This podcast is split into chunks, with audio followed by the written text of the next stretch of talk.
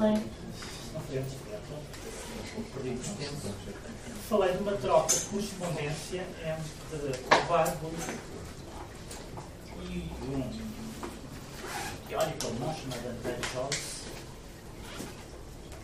Alemão não, desculpa, uh, holandês, holandês. Que ele conheceu em Florença uh, e com o qual enfim, ficou uma correspondência, tornou-se amigo e ficou uma correspondência uh, interessante. E numa dessas cartas de 1900, 23 de dezembro de 1900, ele conta ao André Joyce como descobriu, portanto, reparem, em 1900, ou seja, no início, no fundo,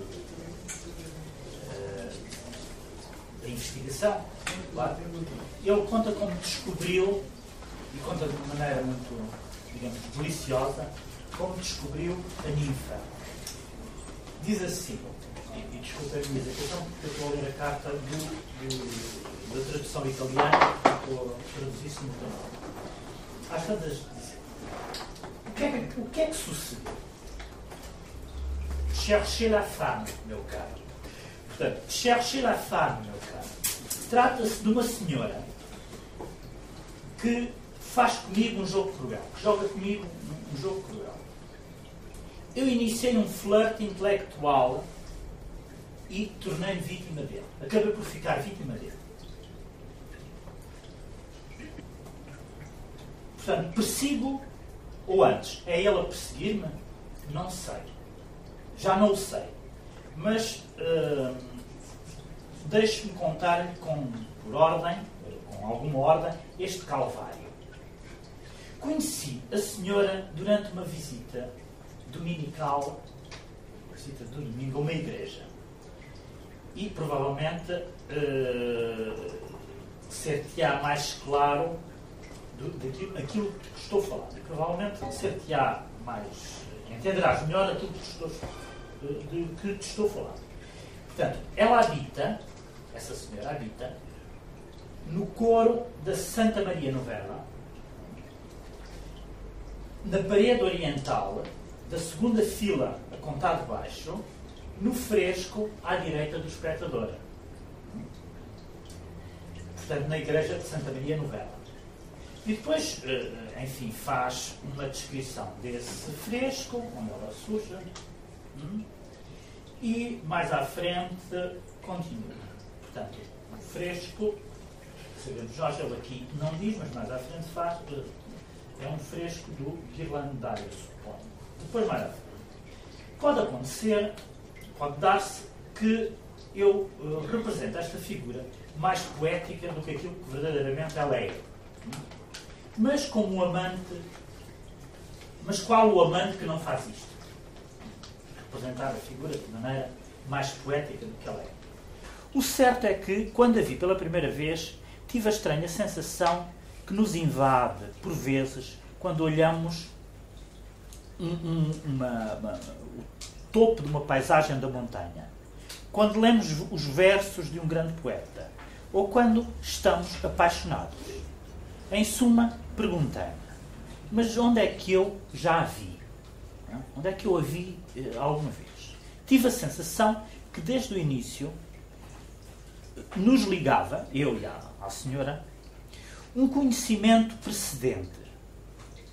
Uh, que existia qualquer coisa de místico e não rias, quase como se reconhecesse de repente um caro amigo, um amigo caro, um amigo querido, um lugar a que eu tinha estado ligado numa existência precedente.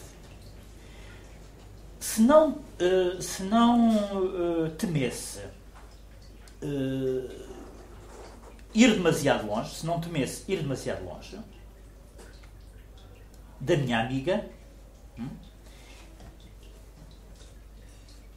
dir-te-ia que um fiel deveria imaginar-se, deveria imaginar o céu no qual se encontram as almas de todos aqueles que amou e admirado precisamente graças a este ideal processo de reconhecimento.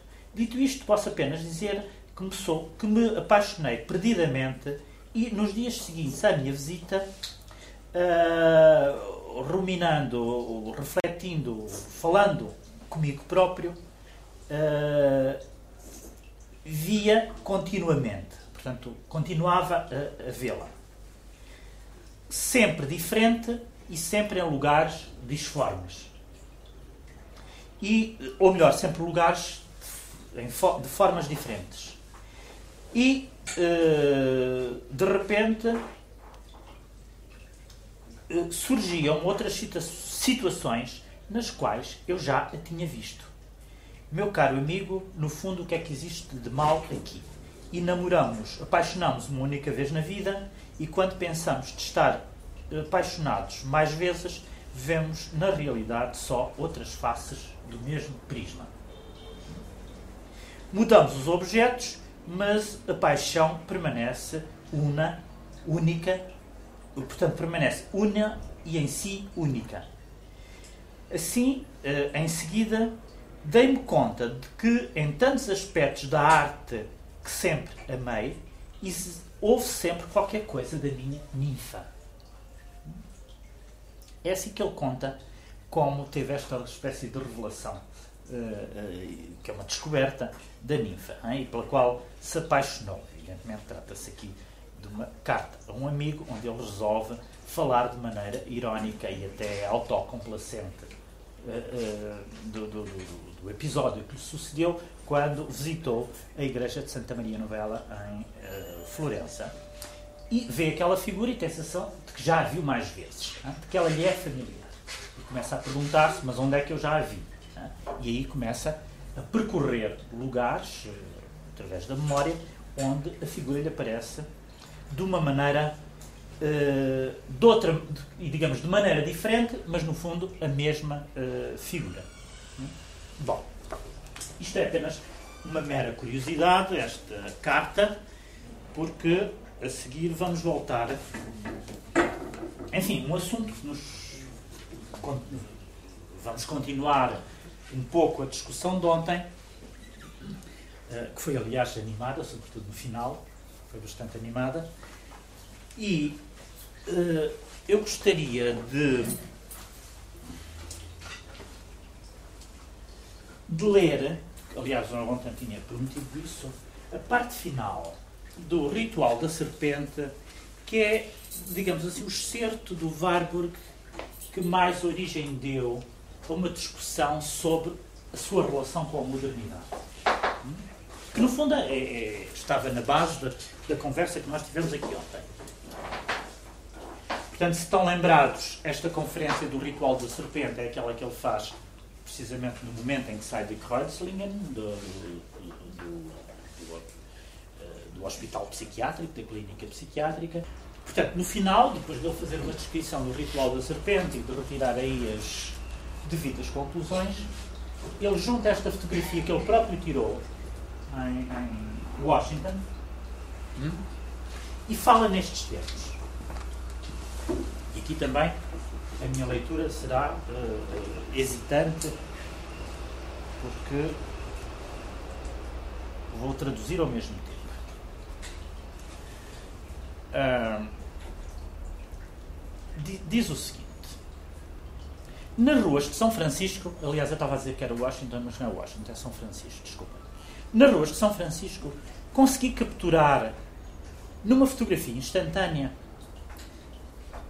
uh, aquilo que triunfou sobre o culto da serpente e sobre, a, sobre o medo do raio. Hum? Uh, o medo do raio é aquele, uh, obviamente, isto, uh, está-se a referir aos, aos raios da, tempestade que traziam a chuva e que era aquilo que os índios Hopi e os índios Pueblo também invocavam com, o, com o ritual da serpente para propiciar a chuva.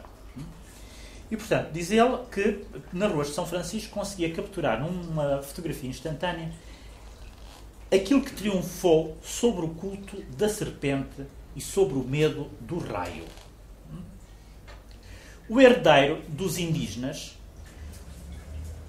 o, uh, o pesquisador do ouro, de ouro, que tomou o lugar dos, dos índios, invadido a sua terra Portanto, ele conseguiu capturar aquele que triunfou sobre o culto da serpente, que é o herdeiro dos índios e o investigador e o uh, uh, cercatoredor, o, o pesquisador. pesquisador de ouro, exatamente, que, diz ele, tomou o lugar dos índios invadindo as suas terras. É o tio Sam, em uh, Capelo, este chapéu de. Como é que se chama este chapéu? Sim, chapéu alto.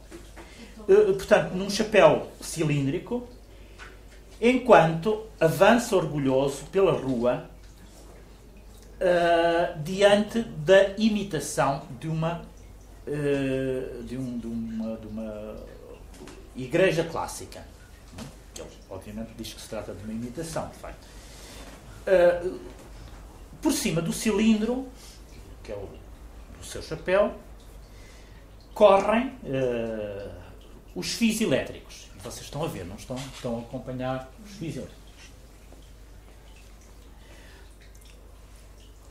Com a serpente de fios de Edison, ele capturou o raio à natureza. Hum? Ou seja, ele está a estabelecer uma equivalência, uma, uma uh, analogia entre uh, entre a serpente, né, que era o objeto do culto dos índios, e estes fios elétricos correm pela, pela, pela, pela Rua de São Francisco, por cima precisamente da figura do tio Sam de chapéu uh, cilíndrico. Hum? E portanto diz, e, e, então ele diz que o tio Sam, com o, com a serpente do Edison, já não com a serpente, mas com a invenção de, com eletricidade, que é uma invenção do Edison, uh, capturou uh, o fulmine, o, o, raio, à natureza. O americano moderno, continua ele, não, já não teme a serpente, já não teme a serpente. Mata e, de qualquer modo, não a adora. O destino da serpente foi exterminado. Portanto, o destino da serpente é o extermínio. O raio imprisionado no fio, portanto, o raio capturado no fio, a eletricidade capturada, produziu uma civilização que faz tábua rasa do paganismo. Mas o que é que coloca no seu lugar? E depois responde: as forças da natureza já não são concebidas como entidades biomorfas ou antropomorfas, mas como ondas infinitas que obedecem dóceis ao comando do homem.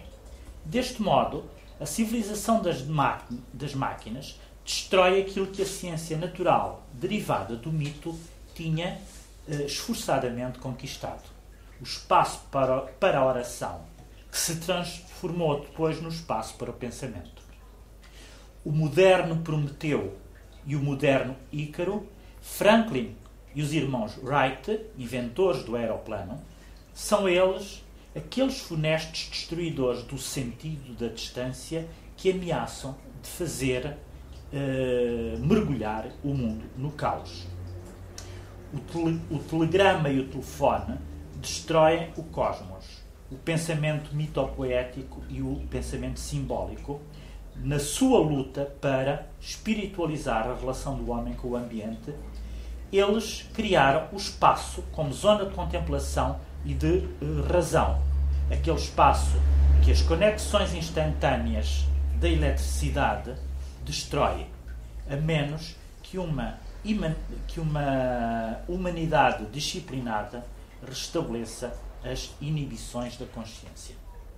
Bom, é um texto de facto problemático, este final. É? Esta conclusão e este ponto que ele estabelece com o mundo moderno eh, tomando como motivo, como pretexto esta fotografia, é? e há aqui uma série de metáforas e de imagens que lhe permitem essa transposição, portanto, em vez da serpente aos fios elétricos, em vez do raio eh, que vinha do céu e que propiciava, digamos, a tempestade que depois dava a chuva, uh, uh, existe a eletricidade capturada nestes fios que são exatamente como a serpente. E, e, e, depois ele avança dizendo que o que aconteceu foi que, digamos, esta modernidade, o americano moderno, diz ele, destruiu o, o, o, espaço, aquilo que tinha se tornado espaço para o pensamento. E, aqui, evidentemente, espaço para o pensamento corresponde àquele conceito que nós falamos, que é o Denkraum.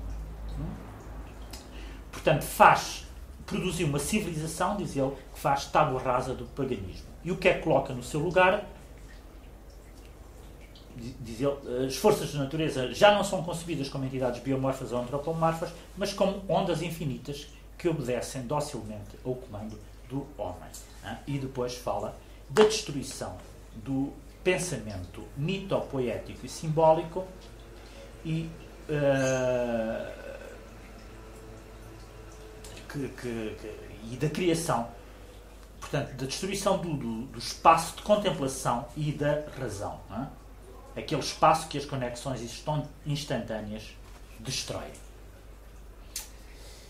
Bom, evidentemente, este, este texto, eh, ou melhor, esta parte deste texto, eh, tornou-se objeto de muitos comentários e, sobretudo, de uma especulação sobre se afinal o Warburg era um antimoderno, alguém mesmo à beira de, um, enfim, de uma atitude quase reacionária em relação ao progresso técnico, ou o que é que isto significava exatamente, e sobretudo tendo em conta que este texto, digamos, este excerto aparece naquele contexto em que ele faz a descrição do ritual da serpente.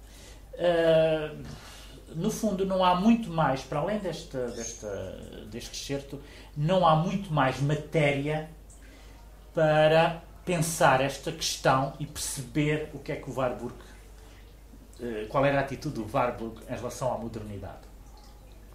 E, portanto, este texto permanece nesta zona um pouco polémica, obscura, se quisermos, eh, da qual eh, também não devemos tirar conclusões precipitadas, porque, digamos, toda a sua uh, ação e, e, e, aquilo que ele pôs em prática muitas vezes contradiz uh, precisamente este texto. Basta pensar na quantidade de dispositivos técnicos que ele utilizou na biblioteca precisamente para pô-los ao serviço da deslocação dos livros. Enfim, havia uma parafernália técnica na sua biblioteca muito grande, e telefones, telégrafos telefone, e tudo o resto. Elevadores, eh, eh, uma série, uma série de coisas. E, portanto, é difícil imaginar, de facto, um Warburg completamente avesso e reticente em relação a todas as coisas da modernidade. Mas aqui, digamos, esta fotografia serve de motivo para ele fazer esta injunção, que é uma injunção de facto polémica. Depois, há outra outra foto. Ah, enfim, isto, isto é apenas um, um pormenor, mas que tem alguma piada, que de resto não é escrito por ele. Isto é uma. Uh, esta frase foi escrita pelo seu filho, Max Adolf Warburg, uh, em 1927, mas é uma citação. Era uma espécie de divisa do Warburg. Uh, Der liebe Gott steckt im Detail, que significa o bom Deus está nos detalhes. Uh, eu tenho a impressão que isto é uma frase que toda a gente conhece, geralmente nós dizemos isto. Eu acho que, mas você saberá, dir-me-á, o, há o ditado alemão que é Der Teufel, não é? Não é o Deus. Portanto, é o diabo que está nos detalhes. Que é? sim, acho que sim. Pois. Ele inverte, digamos, o ditado alemão diz que é o diabo que está, que está nos detalhes. E ele inverte o, dita, o ditado e diz que é o, é o bom Deus, o Deus que está nos detalhes. Uh, e, e tornou-se uma espécie de divisa do, do, do Warburg e, digamos, corresponde a uma espécie de quase metodologia esta da atenção aos detalhes, que é uma, uma, uma digamos, uma metodologia muito própria também desta constelação de autores que nós temos vindo a falar. Tanto o Adorno como o, o Walter Benjamin também são obcecados pelo detalhe e uh, estou-me a lembrar, por exemplo, de um texto do Adorno, um texto de evocação que o Adorno escreveu sobre, o, o, depois já do Walter Benjamin ter morrido, onde fala da atenção micrológica, ou a atenção, sim, a atenção micrológica uh, do, do, do, trabalho benjaminiano. Né? A atenção é às coisas mais pequeninas. E o próprio Adorno também, ele próprio, tem uma atenção enorme a essas coisas pequeninas. Basta pensar naquele livro que chama Mínima Moralia, uh, para perceber a atenção que ele dava às coisas mínimas, não é? Uh, e portanto isto faz parte de, enfim, de uma metodologia que atravessa uma série de autores aqui um pouco da mesma época. E depois, a seguir, há uma, há uma outra face, Der Duce ist als E-mail. E-mail significa esmalte, não é? Esmalte. Pois, não é o e-mail, não é? não é o e-mail.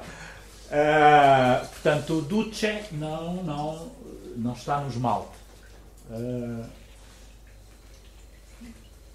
bom. E depois por baixo é um selo. Há o Ex Libris de Franz Boll. Uh, Franz Boll, aquele céu, um estudioso, antropólogo, linguista, etc. Uh, este é o Ex Libris dele. Per monstra ad sferam que depois se torna o título de uma exposição que o Warburg faz em Londres. É? Se chama precisamente assim. E que é, no fundo, uh, no fundo isto é, no fundo e à superfície, uh, uma, uma, uma transformação de uma célebre frase latina que diz per, per aspera ad astra. Não é? Eu tinha escrito aqui, mas posso confirmar. Sim, exatamente. A frase latina é per aspera ad astra, que significa através das estradas rochosas, per aspera, duras, rochosas, chega-se ao céu. Hum? Per monstra ad sfera significa através dos monstros chega-se à ordem esférica, à ordem aqui uh, uh, a esfera diz respeito à ordem cosmológica. Estão a ver? Chega-se ao cosmos. Chega-se ao cosmos. Através dos monstros. E reparem que esta, e que no fundo tem muito a ver, evidentemente, vocês já percebem o que é que isto significa, dito pelo Warburg, mas uh, esta frase tem outras ressonâncias também, aquela célebre aquele céu de gravura do Goya que se chama o monstro da razão. Como é que é? O, a razão engendra. O sonho da razão. O sonho da razão engendra monstros. Produz monstros. É? Digamos, são frases que situam todas elas no mesmo paradigma. São, são inteligíveis umas em função das outras. Isto é outra. Não dá para ver melhor.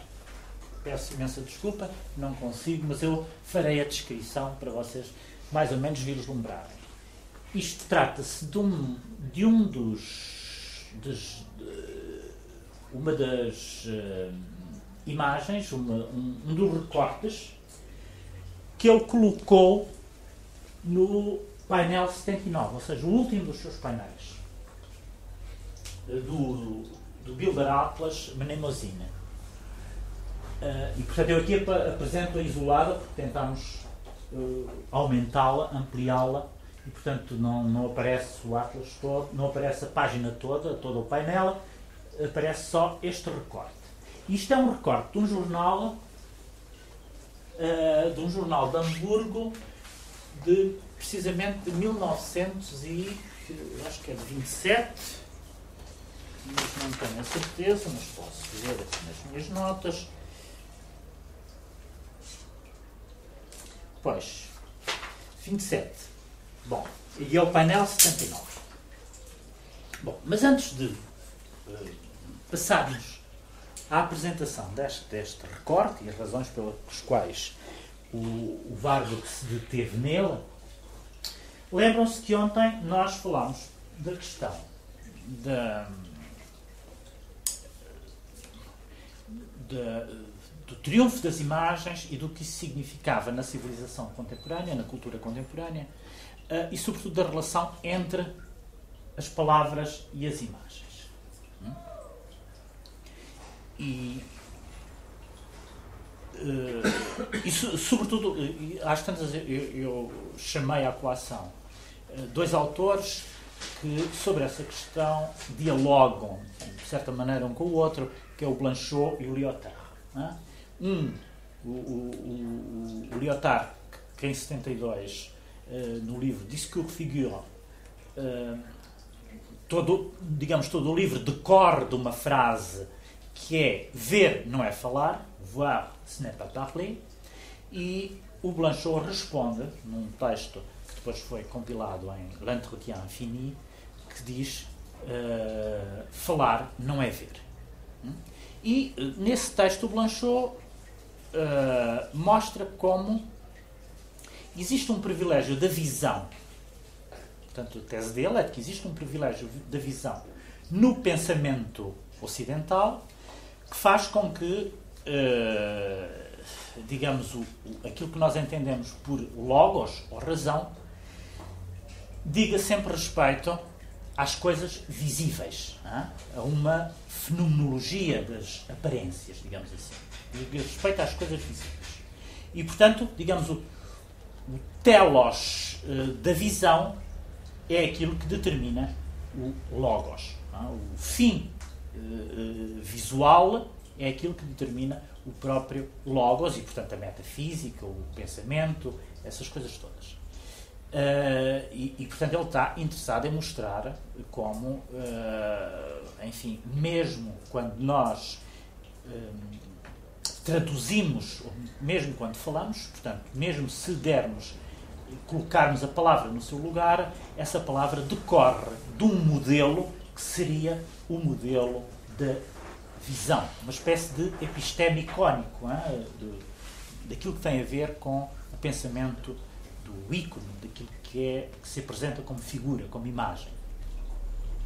E que, diz, e que faz com que uh, haja um privilégio da presença sobre a ausência, por exemplo. E vocês provavelmente conhecem o, o, as conclusões que daqui tira o Derrida quando faz aquilo que ele chama de desconstrução da metafísica ocidental. Portanto, a ideia de que a presença triunfa sempre, tem um privilégio sobre a ausência, uh, aquilo que é visível, privilégio sobre o que não pode ser visto, etc. etc. Uh, e, portanto, o modelo da visão seria o próprio modelo do Logos ocidental. Uh, aqui neste caso, de tal modo, é assim, uh, e, e, talvez seja importante uh, fazer esta referência, nos anos 70 houve um conjunto de, textos, de reflexões filosóficas, de teorias, que levaram a que se falasse de um, um linguistic turn. Toda a gente provavelmente já ouviu falar no linguistic turn, a viragem linguística. É? De tal modo que, por exemplo, a, a filosofia se tornou quase uma análise da linguagem. Evidentemente, há aqui para trás nomes importantes, como por exemplo Wittgenstein, ou, ou, se calhar em primeiro lugar o Wittgenstein, na questão do linguistic turn, mas uh, é, é, muito importante esse movimento do, do, do, da viragem linguística. Já nos anos 80, há um autor americano muito importante que deu origem àquilo que ficou chamado como os Visual Studies, dos estudos visuais, que é um autor chamado Mitchell, não sei se vocês conhecem, W.G. Uh, Mitchell. Deixem-me ver como é que quais são os. Ele assina com uma série de iniciais. W. Desculpem lá. Exatamente. W.J.T. Mitchell. Uh, escreveu em 1992, é um professor da Universidade de Chicago e, e de facto para estas coisas de, da cultura visual é muito importante, que escreveu um livro que se chamava, em resposta ao, ao Linguistic Turn, ele escreveu um livro que se chamava The Pictorial Turn, a viragem eh, pictural ou, ou, imagética também, se quisermos. Hum? Ora, uh, esta, esta ideia do Mitchell prolonga, de certa maneira, na teoria dele, ele prolongava um pouco as, as reflexões, de uma outra maneira, evidentemente, as reflexões do, do, do Blanchot sobre, sobre esta subordinação do uh, pensamento à visualidade, é? a subordinação do pensamento abstrato ou visual. Hum? Uh, a ideia de que as coisas, de que o pensamento articulado diz respeito sempre a coisas uh, visuais, visíveis. E portanto, no fundo, a palavra uh, acaba por ser entendida como algo que depende do ver. Né? O ver é aquilo que faz, que corresponde ao próprio telos do pensamento. Uh, há uma frase, e era esta ligação que eu queria fazer, uma, uma frase do Warburg que não esclarece grande coisa, mas de qualquer das maneiras tematiza a relação entre a palavra e a imagem. Porque, evidentemente, ele coloca como. Nós somos obrigados a colocar como problema, quando lemos o Warburg, que é o lugar que ele concede às palavras e aos textos no meio de tudo isto. Uh, porque é que ele privilegia a imagem e qual é o, o, como é que ele entende as palavras em relação às imagens.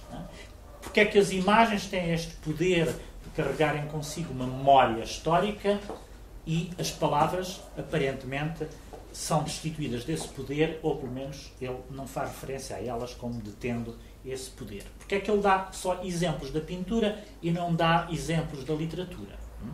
Bom, nós não sabemos muito bem que é que ele faria se tivesse tido tempo, portanto não podemos entrar nessa especulação uh, e, e, e, não podemos dizer que, que ele era indiferente à literatura e aos textos literários, um homem do seu tempo obviamente não poderia ser indiferente a isso, mas há uma, uma espécie de, de, de também aqui de divisa que ele vai adotar que é das Wort zum Bild. Ou seja, e eu tenho a impressão que aqui das Wort zum Bild há aqui uma. está subentendido, você dir-me-á, bringen, não? Trazer a palavra, levar a palavra à imagem. Não seria? Ou seja, isto tem sentido? Faz sentido. Se só assim, sem contexto, sem mais, das Wort zum Bild é a palavra em relação à imagem. Em relação à imagem. Até sobre a imagem. Pois, mas eu, eu tenho a impressão que o que está aqui implícito mas, é o bringen, que é a ideia de levar a palavra, a, a palavra à imagem. E o que é curioso é que, noutros momentos de sua, dos seus textos, nós encontramos esta divisa invertida. Já não é das Wort zum Bild, mas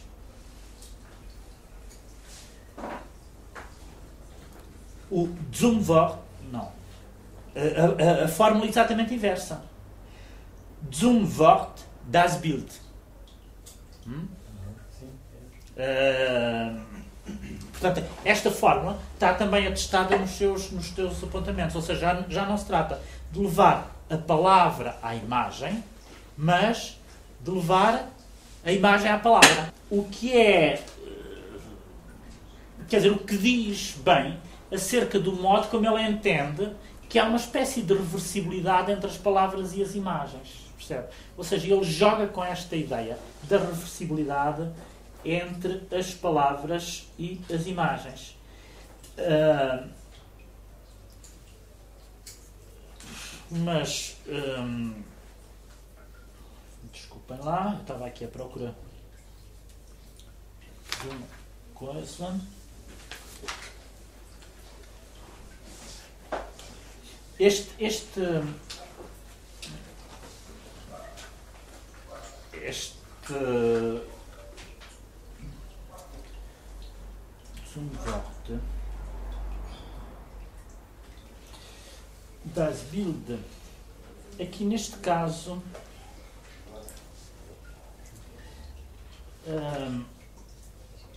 quer dizer, há uma ambiguidade fundamental que eu tenho a impressão que ele procura manter, que é e uh, uma ambiguidade que no fundo uh, não nos permite concluir acerca do privilégio da imagem.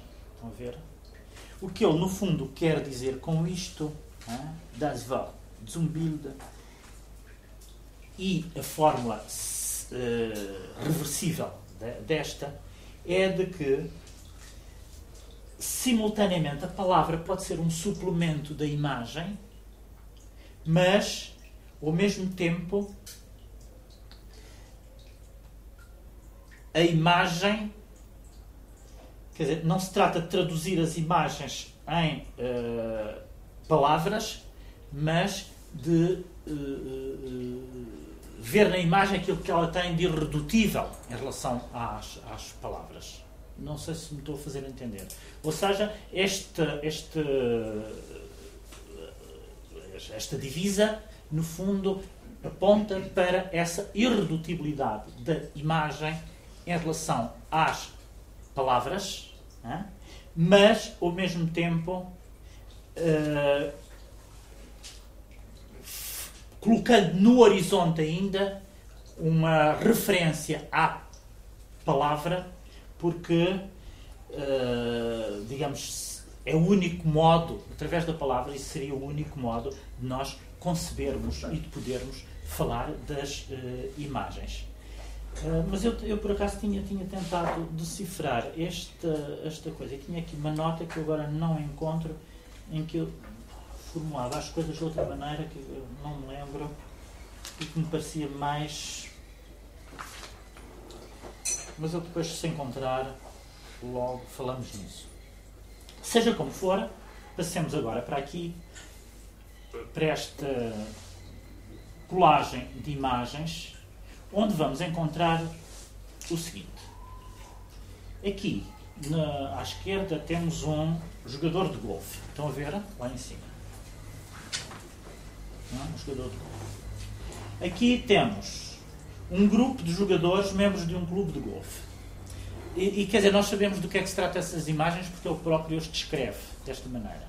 Uh, uh, ele fala desta, desta página do jornal, que é um jornal de Hamburgo, numa conferência que deu em mil, 1929, portanto poucos meses antes de morrer, acho que foi a, única, foi a última conferência que ele deu, eh, para um, uma sessão solene em que havia uma série de doutoramentos na Universidade de Hamburgo e ele tinha diante de si uma plateia de alunos.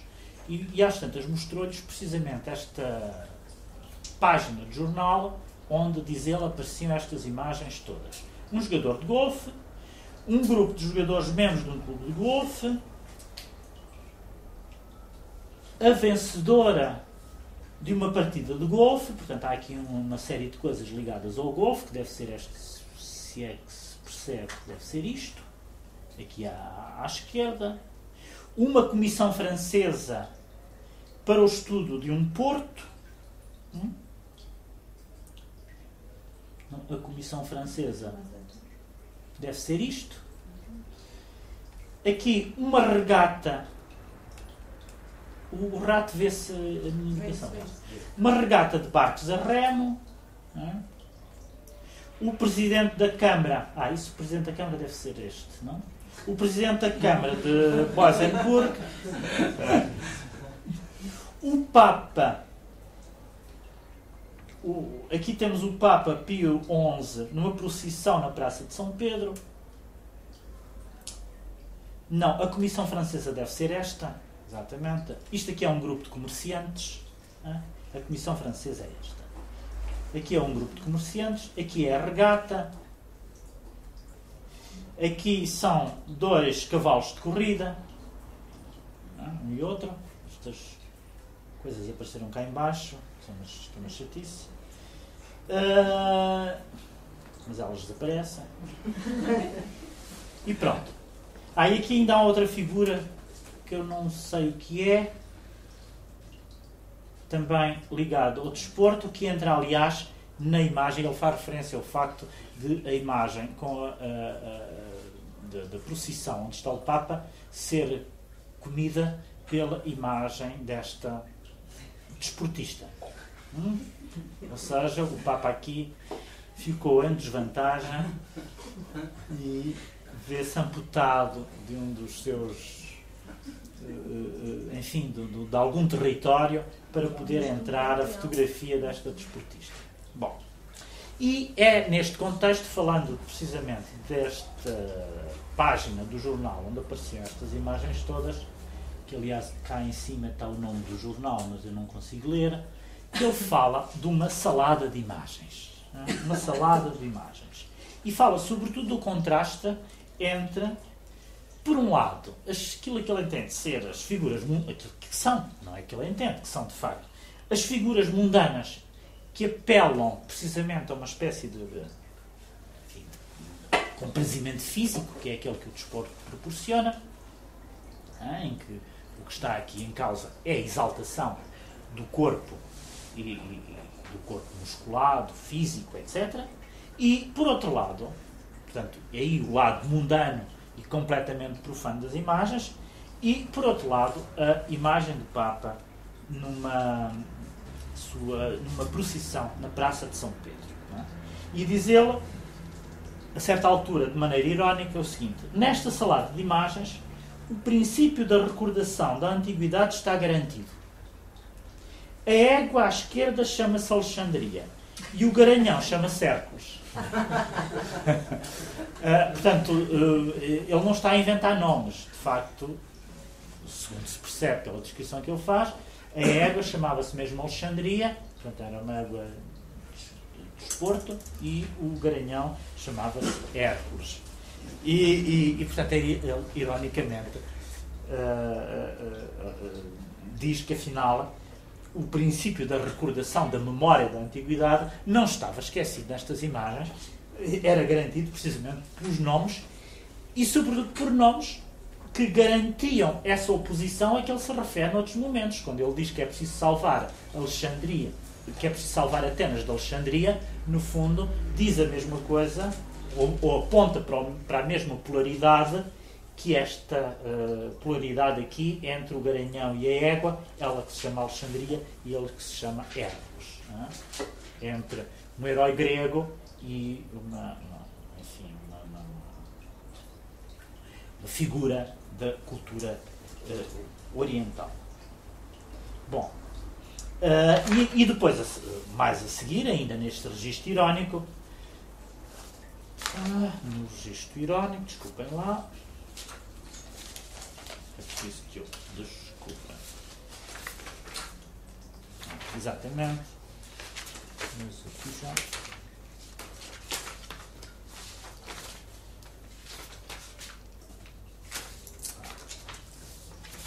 no mesmo registro irónico, ele diz assim: O divertido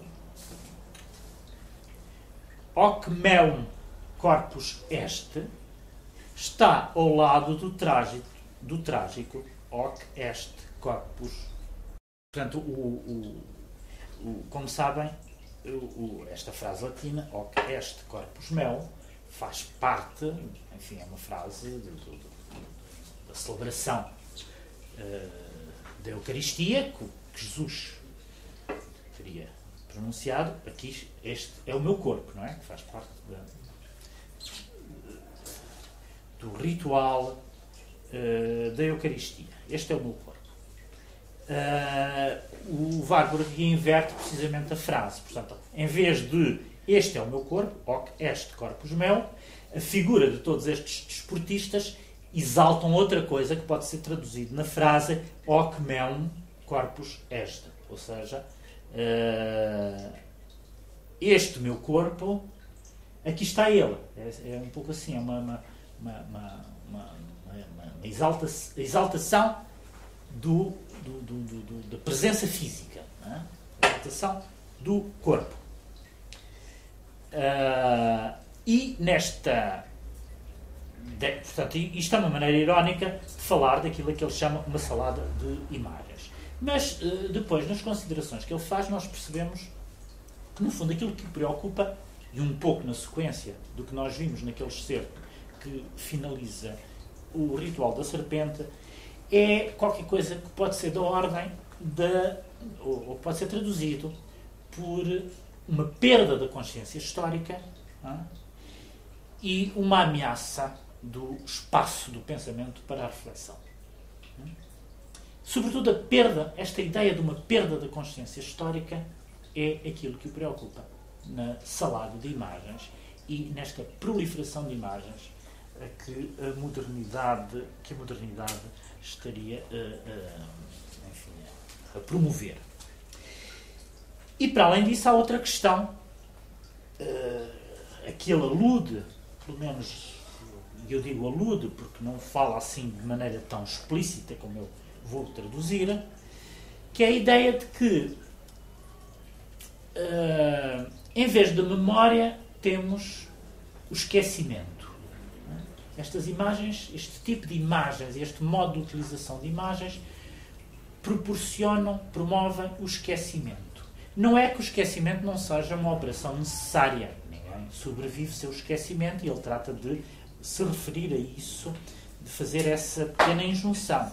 Mas ele acha que há um tipo de esquecimento que é um esquecimento problemático. Há uma má forma do esquecimento. Há um esquecimento bom, há uma boa forma do esquecimento e há outra forma do esquecimento que é um esquecimento mau, uma má forma do esquecimento.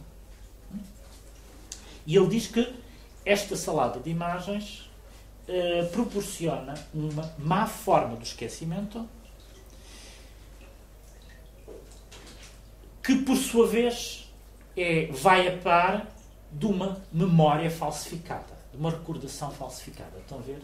Em vez de, memória, de uma memória genuína, o que a salada de imagens uh, apresenta é uma memória falsificada. E, portanto, no limite, enquanto que a imagem, do ponto de vista do Warburg, devia ser um instrumento da crítica, hein, deveria ser um modo crítico de pensar, a salada de imagens eh, seria uma subtração e uma, uma, uma uh, digamos, seria uma, uma operação através da qual eh, nós somos subtraídos a um modo crítico de pensar. E, portanto, a salada de imagens é uma operação completamente acrítica. E é isto que preocupa o Warburg. É precisamente a, a, a perda da capacidade crítica a, a, a, forma, a instalação de uma má forma do esquecimento e o triunfo de, uma, de recordações, de memórias que são falsificadas.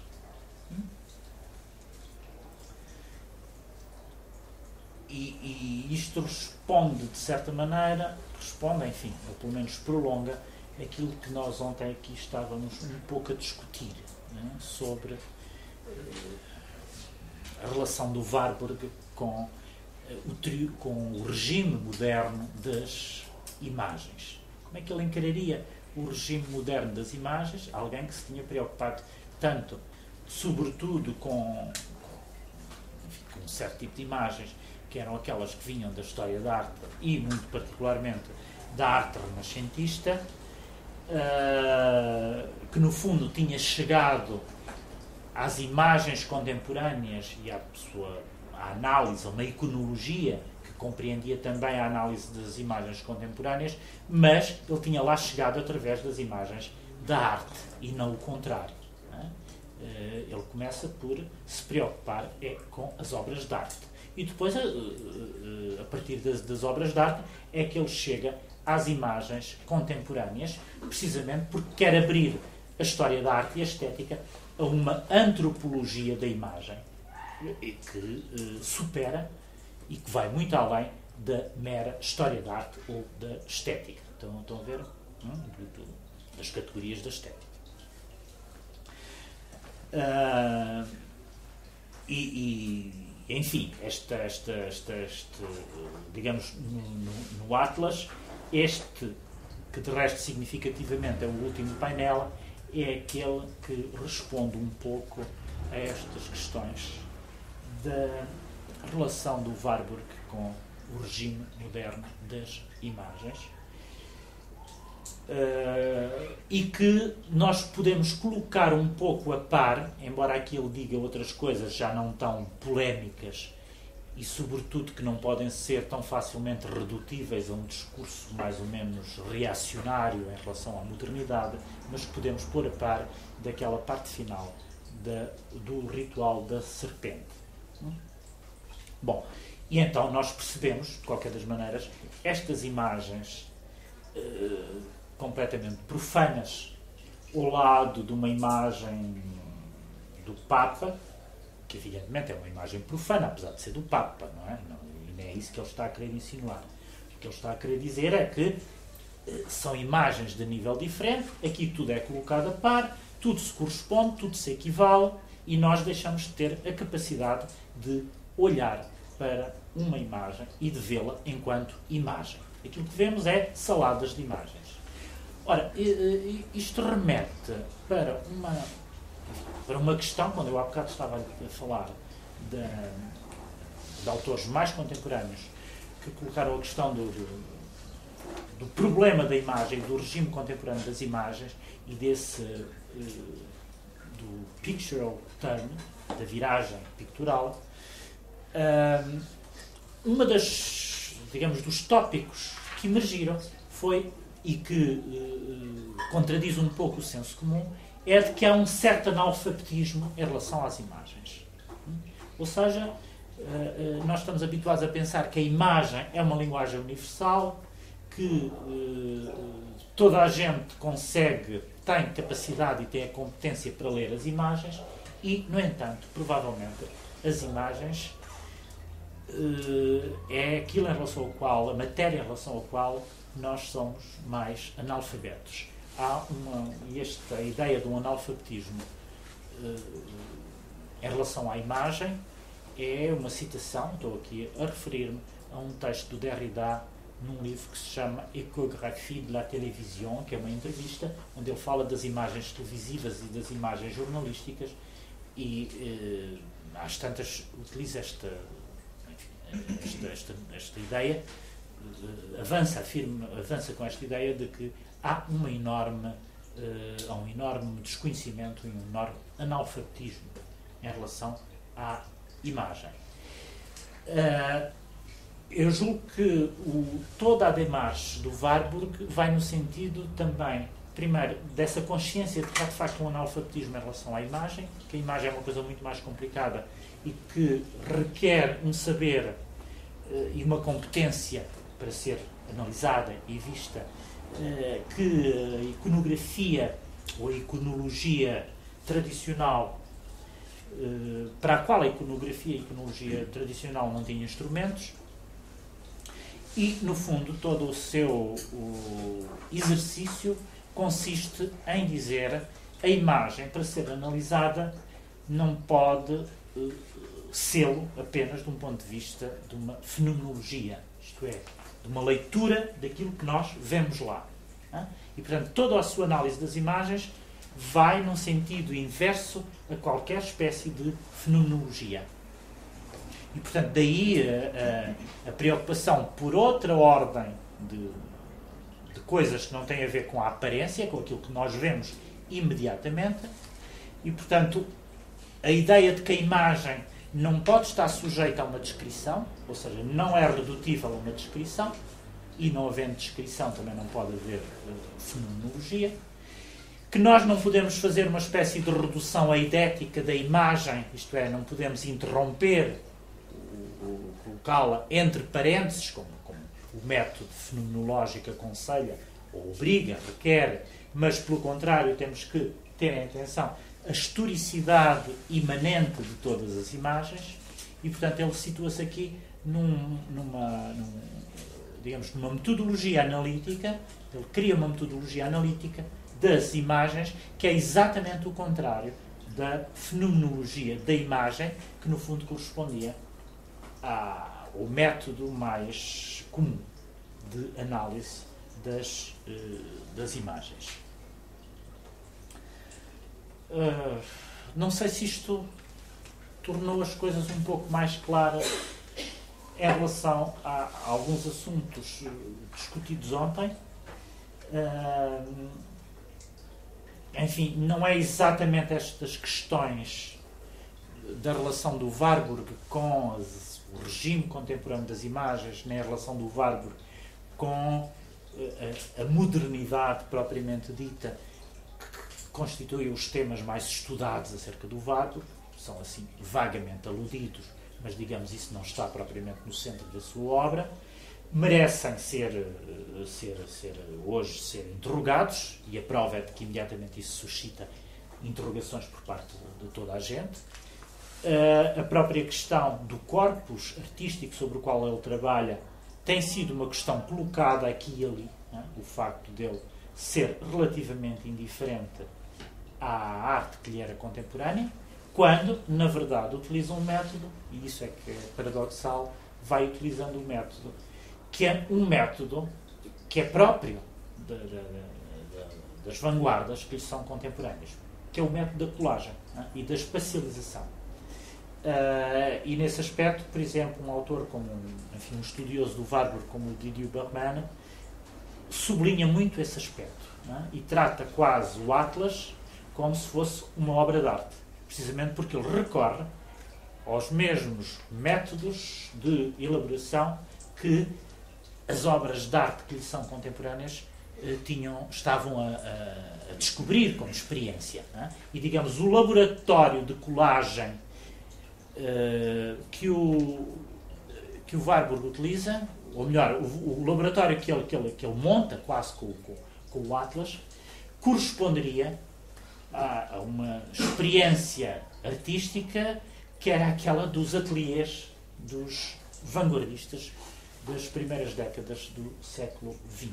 E, portanto, há aqui uma série de paradoxos uh, no que diz respeito a esta relação do Warburg com o seu tempo, em que, por um lado, é possível aproximá-lo das experiências mais vanguardistas e, por outro lado, ver nela uh, algumas injunções, algumas elucubrações que uh, apontam para um lado muito mais reacionário. Reacionário no sentido de voltado para o passado. Não, não estou a utilizar a palavra reacionário, não sei se a palavra não terá sempre um sentido um pouco pejorativo, mas eu queria lhe retirar esse sentido pejorativo.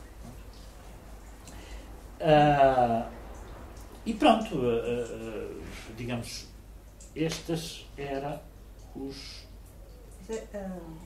a questão da da reprodutibilidade foi o que permitiu justamente construir o, construir o. Portanto, ele, a partir da, da utilização das fotografias, e da, eu pude fazer as, as fotografias das impressões em revistas, etc. Portanto, essa questão, essa, ele serviço desse como se servia do telefone, do telefone, essas coisas todas. Portanto, hum. de, dos meios do seu tempo. E, e, curiosamente, se nós abstermos do, do que ali está, quando vemos, quando vemos uma página, de, uma página do jornal, uh, poderemos uh, ver afinidades com, com o, do, do ponto de vista informal apenas com, com o Atlas, Uh, só que ali não há anexo nenhum, tanto nas páginas do, do, do Atlas. Uh, mas isto é, é, uma fotografia do Atlas. Sim, mas este, este é uma fotografia, não é sim, de sim. outras, não é? Ah, sim, sim, dizer, sim. É esta página em si. Sim, esta, esta página, página, em si. si. Exatamente. A página em si. E, sei que, é, que esta é sim, sim, mas sim. a página em si pode-nos pode -nos, uh, ter alguma semelhança com o que nós encontramos no Atlas, que são justaposições de, de imagens umas das outras, mas enquanto no Atlas elas, elas são submetidas a eh, elas correspondem a um nexo, uma lógica, sim, sim. uma lógica de afinidade. Uh, aqui uh, é, uh, não existe essa lógica e é isso que ele está a. Sim, exatamente. Ou seja, tudo isto são fotografias que dizem respeito a acontecimentos da véspera. O que é que tinha acontecido na véspera? Tinha acontecido uma, uma, uma reunião qualquer de comerciantes em Hamburgo, umas regatas de, de, de, umas regatas, uns, uns, uns, uns acontecimentos desportivos ah, e, e, em Roma o Papa tinha feito uma, uma, procissão. uma procissão na Praça de São Pedro. E, portanto, o jornal reproduz, uh, reproduz isto tudo.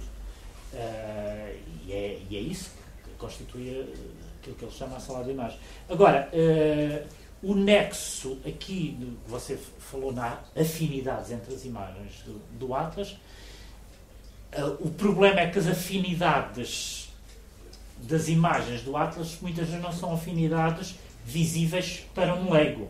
É? Ou seja, nós temos que nos colocar na lógica do pensamento do Warburg para perceber aquelas afinidades.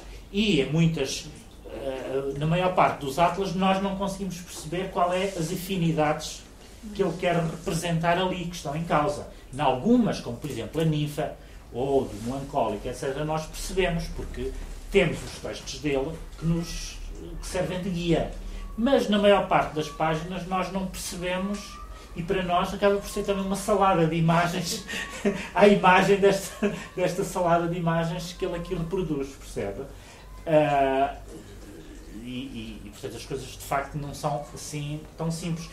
Simplesmente, eh, eh, aqui neste caso, portanto, no caso do Atlas, uh, eu ontem estava, uh, referi-me àquele, a um dos títulos que eu tinha pensado como hipótese para o Atlas, não é? Já não me lembro qual era o título, qual era o título, mas era a história uh, história de um, da psicologia humana, ou uma coisa assim, por imagens. Por imagens. Não era exatamente isto, mas era qualquer coisa parecida. Teoria da função da memória é humana por imagem? Sim, sim, era isso. Exatamente. Outra, outro, nessa lista de 9 ou 10 títulos que ele aponta como hipótese para o Atlas, porque repara, de facto tratava-se de umas. Ele, tudo isto estava em construção e ele estava a pensar que título é que lhe daria. Outro título interessante que ele encontra e que aparece lá é o Atlas com Crítica da Desrazão Pura. Desculpem lá, eu vou procurar aqui, suponho que não estou enganado. Exatamente. Crítica da desrazão pura, que obviamente é uma, é uma, uma paráfrase do título do, do, do Kant, a Crítica da Razão Pura, e, uh, e ele faria exatamente o. Enfim, aqui a palavra desrazão, não sei se é exatamente. Uh, Unvernunft. Como é que você traduziria? Desrazão. Desrazão. O oposto, o oposto da razão. Falta de razão. Falta de razão. É. Pois. Da não razão ou da desrazão. Uh, pura. Uh, era outro título, isso é curioso, porque. E evidentemente, a que é que ele alude quando fala numa crítica da desrazão pura?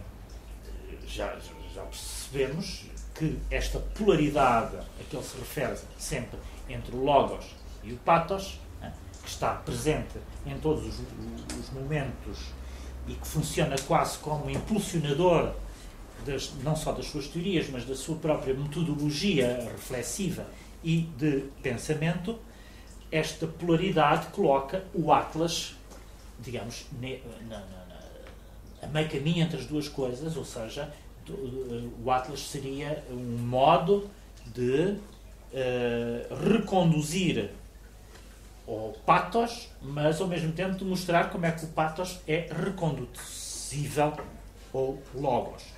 Uh, mas portanto ele aponta também para o lado do pot, do, do, do, do, não, para o lado, para, para o polo do patos e daí ser uh, desrazão pura, mas uma crítica da desrazão pura. Uh, outra coisa que me parece que eu não posso deixar de, de, enfim, de, fazer referência, porque eu acho que esclarece algumas questões, e ontem, por acaso, depois quando saí daqui lembrei-me disso, uh, provavelmente vocês já se interrogaram porque é que uh, nesta, neste modelo de historicidade uh, próprio das imagens, porque é que o Warburg nos poupa uma palavra? Que, digamos, do ponto de vista de uma historiografia canónica, seria uma palavra necessária e uh, até uh, não só necessária, mas obrigatória, que é a palavra influência. Nós estamos habituados a ver a história da arte ou a história da literatura em termos de influências. Uma época influencia a época seguinte. E, portanto, este tipo de repetições uh, do, do, dos, das fórmulas de patos, vocês podem perguntar, aliás, nós todos podemos perguntar, muito legitimamente, se não se trata de influências, né? se não se trata de uma influência. Uh, e aí estaríamos precisamente, no, no, ou pensar em termos de influência, estaríamos no, no, no centro de um modo de, de raciocínio uh, historiográfico que é muito mais uh, próximo do senso comum do que aquele uh, que o Warburg chega. Ora, no pensamento do Warburg, a questão da influência não se coloca. Não há influências. Não? Esta ninfa que se repete, que é simultaneamente uma forma e uma matéria, ela não se repete por uma questão de influência. Uma época, aquilo que. Ou melhor, não, não é que o Warburg diga que não haja influências, mas não é isso que o interessa. É? Aquilo que ele está a estudar é outra coisa que não, não são as influências. Não é aquilo que é transponível de uma época para outra em termos de influência, mas noutros termos completamente diferentes que não podem ser reduzidos a esse conceito. E, portanto, não se trata de, eh, enfim, de qualquer coisa que é da ordem da quase de uma transmissão uh, pedagógica Uh, mas que, uh, enfim, uh, é, é, é, é, da ordem da. Desculpem. de uma repetição que, ao mesmo tempo, é a repetição de uma singularidade e de uma originalidade. Percebem? Ou seja, a influência implica repetir qualquer coisa e, no limite, toda a influência seria uma prova de epigonismo, ou melhor, as influências em, eh, quando, quando em determinado grau, quando o grau de influência se torna superior a um determinado nível, nós dizemos que estamos perante um epígono, não é? Portanto, há aqui uma espécie de grau entre o epigonismo e a influência. A influência ainda é o grau aceitável, o epigonismo já é o grau inaceitável, onde as coisas se tornam mera repetição sem nada de original. Uh, no caso do, do, do, Quer dizer, o Warburg não pensa nem em termos de epigonismo, nem em termos de influência, e mesmo, quando, mesmo que ele utilize a noção de fórmula, e a noção de fórmula remeteria precisamente para uma repetição, e portanto para qualquer coisa que era meramente uh, epigonal. Uh, estereotipada, é? fórmula é um estereotipo, mas a fórmula de que fala o Warburg, pathos forma, é uma fórmula que ao mesmo tempo tem sempre qualquer coisa do originário, do originário. Portanto, que tem sempre qualquer coisa de uma singularidade, sendo muito embora a repetição. Hum? Porquê? Porque, no fundo, aquilo que ele entende como ninfa esta senhora por quem ele estava apaixonada, nas suas várias ocorrências, não se pode dizer, e é isso que o Warburg mostra, que uma seja a cópia e a outra seja o original. Aqui não há cópias nem originais. Não, é? não há uma que seja uh, uma espécie de arquétipo e depois todas as outras são as manifestações fenoménicas desse arquétipo. Né?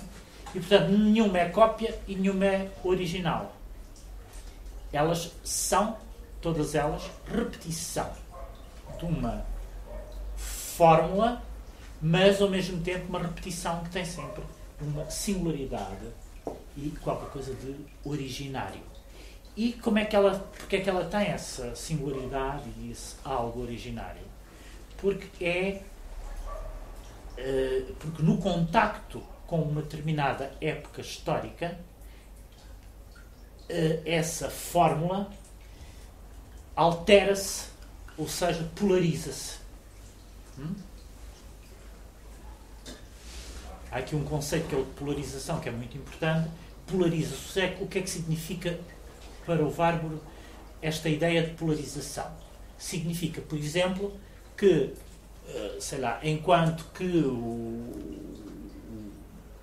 o melancólico, a melancolia enquanto símbolo, eh, até certa altura era símbolo de algo terrífico, há uma determinada época em que esse símbolo se torna precisamente símbolo do, do pensamento e do, do, da, da, reflexão. A polaridade significa precisamente isto. Em contacto com uma determinada época, o símbolo pode ganhar um significado completamente contrário. Portanto, a polaridade significa, tal como o nome indica, significa que estamos sempre perante uma, uma espécie de. Não é exatamente dicotomia, porque a dicotomia implica exclusão.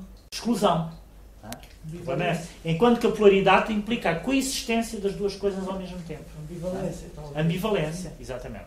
A polaridade não é a exclusão, ou seja, o facto de o, o, o melancólico passar a significar passar a simbolizar no Dürer a reflexão, o pensamento, a racionalidade, isso não significa a exclusão de, do, do, daquilo que ele simbolizava antes, que era também algo extremamente terrível. Ele vai se situar precisamente nesse intervalo entre as duas coisas, de tal modo que o, que o, o espectador deve ver nele simultaneamente os dois polos. Hein? Enquanto se se falasse em termos de dicotomia, havia um polo que depois excluía o outro. E não é essa exclusão de que o Warburg fala. E, portanto, por isso é que ele fala de polarização e não de dicotomia.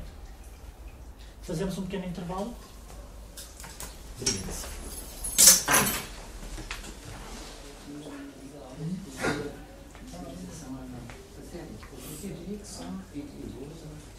Vamos então. Ah, tem que ser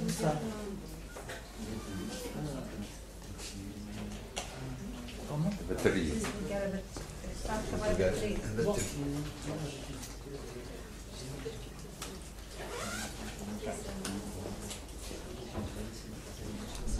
Eu aproveitei o, o intervalo para ir confirmar uma coisa que eu, da qual não falei, porque não tinha a certeza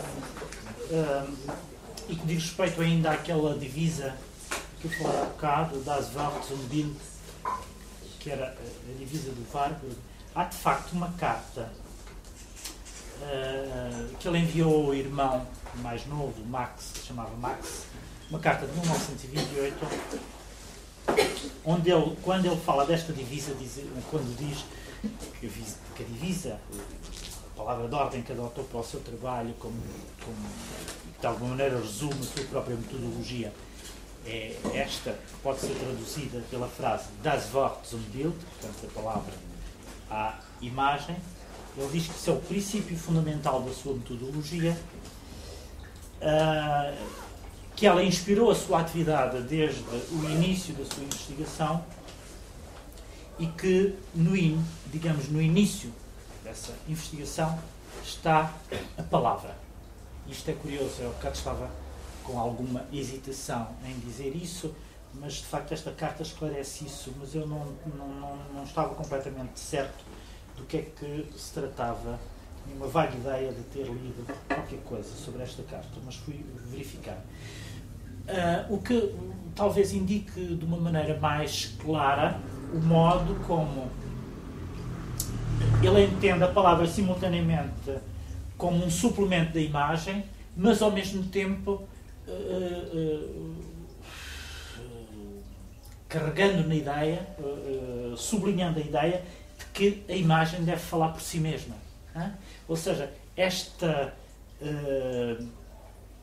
o Das Wort zum Bild que se torna reversível em qual é a outra frase em que ela se torna zum Wort das Bild, portanto, que é o seu reverso, seria precisamente, e que também está atestada nos seus apontamentos, indicaria precisamente o modo como ele tende a pensar que a imagem deve falar por si mesma. E quando se diz a imagem deve falar por si mesma, é como se ela, o falar aqui, né, é, é, é, uma metáfora que indica ao mesmo tempo que é necessário nós termos em conta a dimensão verbal para podermos também entender a imagem. Não sei se me estou aqui a fazer entender, ou seja, há uma, uma, uma alguma contradição neste, uh, em tudo isto, mas a contradição é, é precisamente a, a, contradição inerente à relação entre a palavra e a imagem. Hein? Dizer que a imagem deve falar por si mesma implica que nós ainda estamos a entender a imagem em função daquele que é a matéria da fala, que é a linguagem. Então, então, estou a perceber.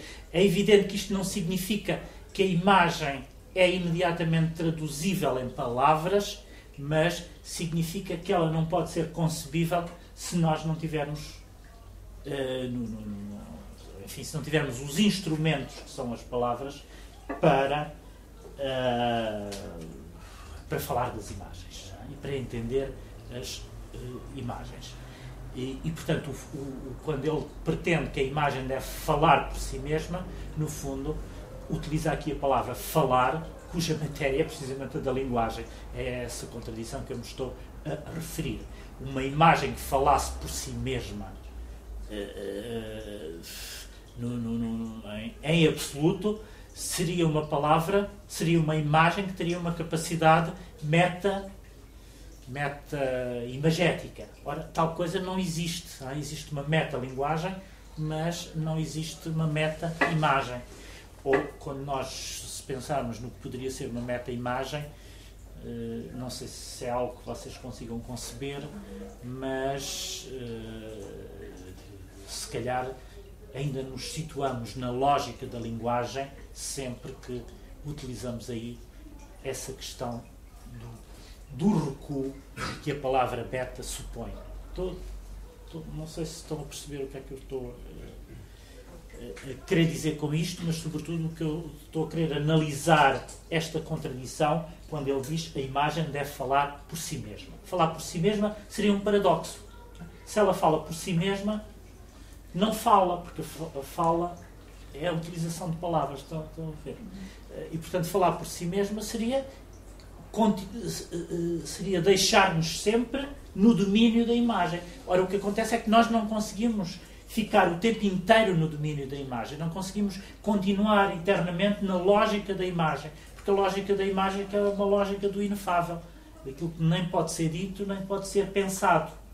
Uh, e, portanto, ele, ele quando fala na iconologia do intervalo, a iconologia dele situa-se precisamente nesta, nesta espécie de contradição entre aquilo que é da ordem da linguagem e o que é da ordem da imagem. Uh, e, e, e, ele está constantemente a oscilar entre os dois polos, também aqui, entre as duas coisas. Portanto, e, e no fundo, mais uma vez, nós podemos reverter a palavra à ideia de logos e podemos reverter a imagem à ideia do patos. E, e, ela pode tanto mais ser reversível à ideia do patos, quanto a imagem, do ponto de vista, eh, na concepção que o Warburg tem dela, ela corresponde sempre à impressão de uma espécie de emoção originária que foi ali impressa eh, e que corresponde a uma afetação, eh, que, portanto, uma afecção uh, que, uh, que se prolonga em termos temporais uh, e que nos dá uma espécie de história em movimento. Isto é, as imagens são portadoras de história exatamente na medida em que o contrário também é verdade. A história do ponto de vista do Warburg, tem como uh, órgão fundamental as imagens. E, portanto, digamos, enquanto que a imagem, no sentido tradicional, era entendida sempre como, algo de fixo, é? havia uma, uma, uma, uma, tendência ou um método de analisar as imagens e de ver as imagens que as uh, reconduzia à fixidez. No caso do Warburg, as imagens são sempre reconduzíveis a um movimento que é um movimento histórico. E, portanto, elas nunca têm nada de fixo. Não é aquilo que existe fixo nas imagens que interessa o Warburg, o que lhe interessa é precisamente esse movimento através dos, de, do qual elas transportam consigo uma história. Hum? E elas transportam consigo uma história exatamente na medida em que a história, esta história que lhe interessa, é aquela história que se representa através das imagens. A história por imagens. Uh, mas não sei se, uh, se ainda em questão, enfim, esta, esta, esta história por imagens de que ele fala, no fundo, significa também uh, que as imagens, e, e, e, na questão, enfim, o modo como ele trata da ninfa, isso é muito claro, as imagens são como que espectros, né, fantasmas, que, uh, e portanto que têm essa espécie de vida que é uma vida fantasmática, que vão encarnar em determinado momento. Aqui o que se torna complexo é perceber porque é que, de que modo é que elas encarnam, porque é que em determinado momento elas encarnam. Uh, quando eu sublinhei o lado um pouco inconsciente, e eu digo um pouco inconsciente porque já estou, digamos, a modalizar as coisas de uma maneira mais, um pouco diferente.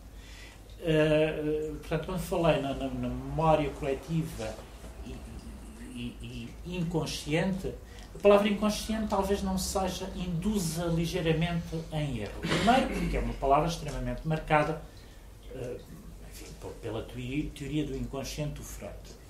E depois, na verdade, o Warburg não exclui a ideia de que há um sujeito histórico que deve fazer surgir as imagens, retirá-las da sua condição fantasmática para fazer com que elas encarnem. Estão a ver? Ou seja, o processo não é meramente inconsciente. É preciso que haja um sujeito histórico. É? E, portanto, é um processo próprio de um sujeito histórico. Eh, e, portanto, não é completamente inconsciente. É. Eh, quer dizer, esse. Eh, e, e, portanto, e, e, tanto mais que ele não fala, ele não fala de, de, de ele nunca fala, por exemplo, de inconsciente coletivo. A questão está aí. Ele fala de memória social ou memória coletiva, mas não de inconsciente coletivo. O inconsciente coletivo é uma noção do Jung. O inconsciente coletivo é aquilo que faz renascer os arquétipos. Ora, o Warburg não se situa na, nem na lógica, nem no nível, no, no plano dos arquétipos. As imagens são históricas. A história é que os polariza. A história é que as faz surgir. E elas vão se carregando de tempo histórico. As imagens são todas elas carregadas de tempo histórico. Quando ele faz a crítica destas imagens, que ele define como salada de imagens, no fundo, o que ele está a dizer é estas imagens são subtraídas ao tempo histórico e, eh, sobretudo, não têm aquela qualidade que, são própria das, que é própria das verdadeiras imagens, que é uma, uma, uma, uma pluristratificação semântica, portanto, um, uma, uma, variedade de estratos, uma pluralidade de estratos semânticos que elas vão uh, acumulando ao longo da história. Estão, estão a ver? Portanto, essa imagem é detentora de uma certa, uma determinada riqueza e de um determinado efeito, porque ela foi acumulando vários estratos semânticos ao longo da história, nesse processo de polarização através do qual a história vai subvertendo, vai uh, invertendo também aquilo que era o seu significado original. Portanto, vai acrescentando mais significados. vai invertendo o significado que ela tinha originalmente. E, portanto, ela vai sendo dotada de uma pluralidade de estratos semânticos. Ora, este tipo de imagens e a crítica que ele faz a, a, a esta emergência de, de, e, e, difusão e, e proliferação de imagens no mundo contemporâneo, essa crítica deve-se precisamente ao facto de ele não reconhecer nestas imagens essa capacidade de serem cristais do tempo, de cristalizarem em tempo e de transportarem consigo qualquer espécie de memória histórica. E, portanto, são destituídas dessa pluralidade de, estra de estratos semânticos. Hum? Então, então, mais ou menos, a perceber o que é que ele, no fundo, uh, pretendia. Simultaneamente, isto ajuda a perceber aquilo que ele entende por imagem e, e, e, e porque é que ele diz que a imagem é o próprio eh, órgão da história, porque é que a história se faz por imagens, e ao mesmo tempo eh, a maneira ajuda a perceber o modo como ele contrapõe essas imagens dotadas dessa memória histórica por oposição às outras imagens que são também completamente artificiais na sua linguagem, utilizando a sua linguagem, porque enquanto que as outras uh, eram, eram fenómenos antropológicos totais, para utilizar novamente essa expressão do Mauss, estas remetem para uma espécie de, e aqui utilizo as palavras do Warburg, para uma antropologia artificial. Uma antropologia artificial. E esta noção de que estas imagens uh, são, são indutoras e ao mesmo tempo remetem para uma, para uma antropologia artificial é interessante e suponho que é um pouco pioneira, porque, enfim, já nos anos 80, quando começa a haver vários eh, teóricos destas questões que dizem respeito à imagem, à proliferação de, das imagens, ao regime contemporâneo das imagens, uh, e, portanto, quando se começa a analisar em força e com os instrumentos teóricos mais atuais a questão da civilização, daquilo que é entendido como a civilização da imagem, Uh, há, por exemplo, um autor como o Bourdieu que vai precisamente também falar desta questão da antropologia do, do, do tempo de uma antropologia artificial. É? E também relaciona essa ideia da antropologia artificial com a questão das imagens. Digamos que há aqui uma intuição do Warburg que a torna pioneira de algumas coisas que foram ditas já muito posteriormente e num momento em que, digamos, a história confirmava essas intuições que ele uh, tinha tido. Mas uh, eu julgo que mais importante do que ver no Warburg um, um anunciador de coisas que depois vão ser elaboradas teoricamente de outra maneira, inclusivamente esta questão da antropologia artificial de que as imagens seriam uh, detentoras, é ver que há aqui uma. Ver, portanto, mais importante do que isso, parece-me ser esta ideia do fantasma, é?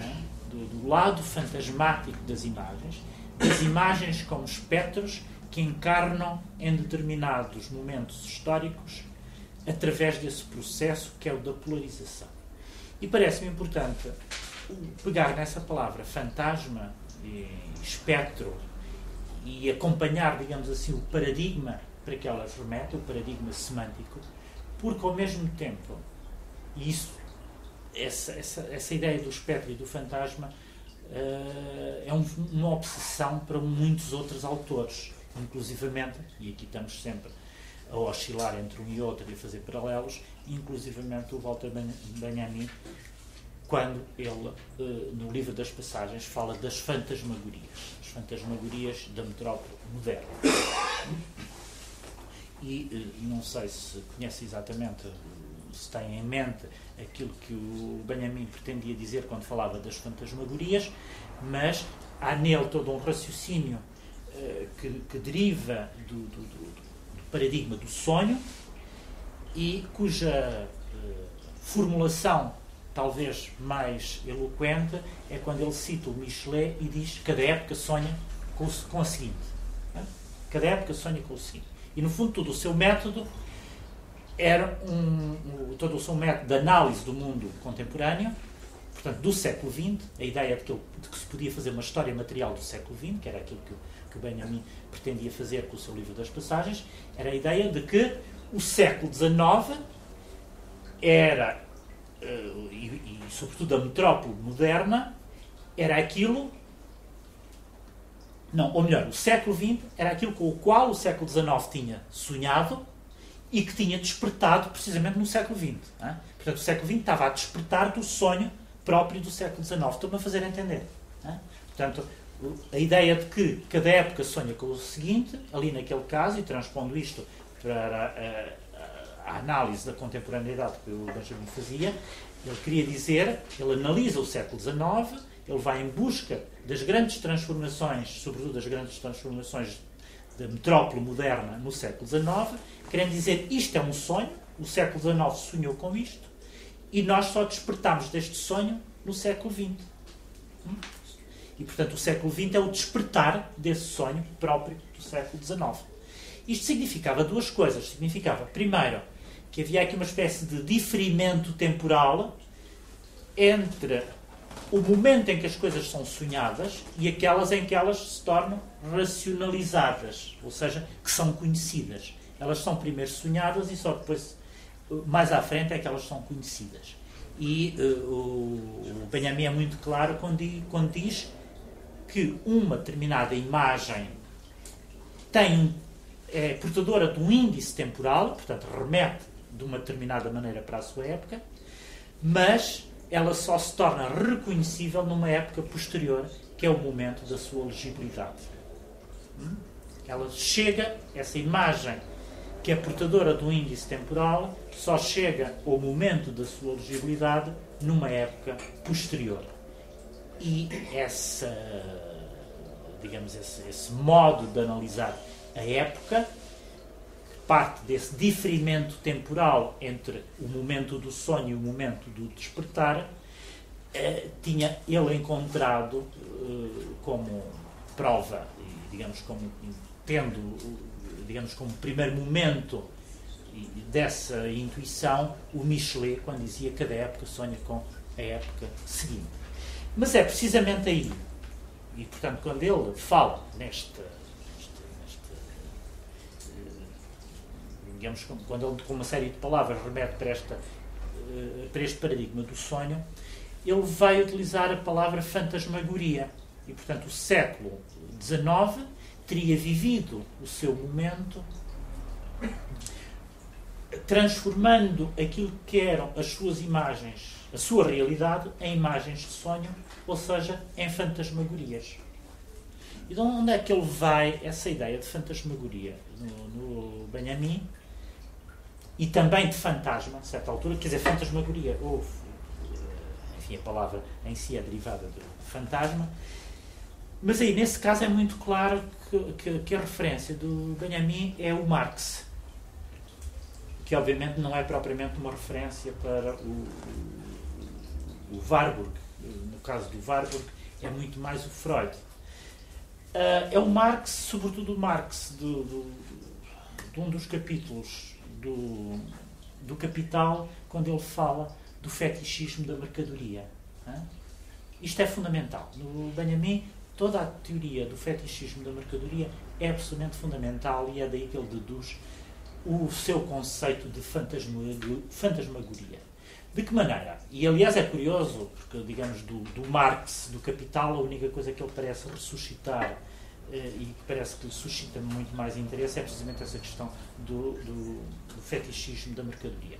Eh, se, enfim, para- se estão lembrados ou, ou se não sabem, eh, portanto, nesse capítulo, às tantas, o, o Marx fala do fantasma do- da mercadoria como uma coisa extremamente complicada e, no fundo, define a, fantasma, eh, desculpa, define eh, a mercadoria como algo onde o poder, o melhor, o, eh, o valor de uso foi substituído pelo valor de troca. Hã? O valor de uso anulou o valor. Eh, não, o contrário. O valor de troca anulou o valor de uso. E, portanto, as coisas adquirem uma dimensão completamente abstrata e é nessa dimensão abstrata que elas se tornam fantasmagorias. Isto é uma coisa que para nós hoje eh, quase que serve para nós analisarmos tudo, desde a especulação financeira até a, todas as questões do consumo, etc, etc. O que é curioso é que o Marx tinha descoberto isto. eh, o Marx começou por descobrir isto porque estava em 1800 em 1851 em Londres, quando foi a Exposição Universal. A Exposição Universal era o grande momento da exibição da, da mercadoria moderna. hã? Ah, e eh, o próprio Marx eh, teve assim, uma espécie de desabafo e de exclamação a dizer o, o, o, o povo vai à, à, à exposição universal ver as, as mercadorias. E para ele isto era uma coisa completamente eh, quase absurda, eh, mas ao mesmo tempo muito eloquente acerca daquilo em que o mundo se estava a transformar. Eh, e aquilo que para nós hoje é absolutamente familiar, a partir do momento em que saímos à rua e nem sequer já interrogamos este gesto, que é o de olhar para uma montra, para um homem do século XIX isto era um fenómeno completamente novo, que de repente as mercadorias fossem exibidas eh, num- em montras e que as pessoas fossem à rua para ver as montras e ver as mercadorias. E, portanto, o Marx descobriu isto, teve esta intuição do fetichismo da mercadoria, ou visitar a Exposição Universal, e, por sua vez, o, o Benjamin desenvolve isto em função, enfim, do, daquilo que eram os correspondentes, os centros comerciais eh, que existem hoje, que eram as, as passagens parisienses. Não sei se vocês sabem exatamente o que é uma passagem, ainda existem duas ou três em Paris, mas é aquela estrutura arquitetónica que permite passar de uma rua à outra, uma estrutura de vidro e de ferro, ah, e, e, e, digamos aí foi-se estabelecendo o comércio que estava protegido do- das intempéries do exterior, e portanto era um lugar climatizado, mas ao mesmo tempo de também intermédio entre o interior e o exterior. Isso é que era curioso. A passagem era um lugar intermédio, não era um lugar completamente interior, mas também não era um lugar completamente exterior.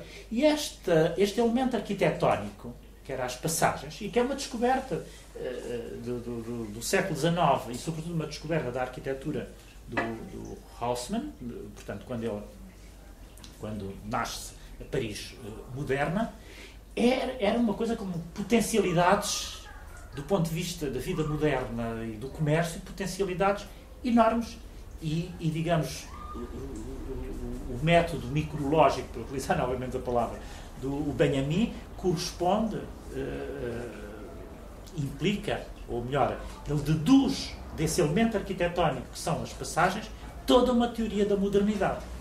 Ou seja, a partir de um elemento material, ele deduz toda uma teoria da modernidade. E por isso é que se trata não apenas do método micrológico, mas do projeto de fazer uma história eh, material da modernidade, aquilo que eles chamavam uma história material da modernidade. né? Agora, há aqui um elemento que é o da materialidade, a que o Benjamin está atento e está atento em todas as suas dimensões, era como se ele tivesse antenas, eh, antenas no, no- no ar, né? Antenas é estou, estou, antenas para captar todas as transformações do mundo moderno.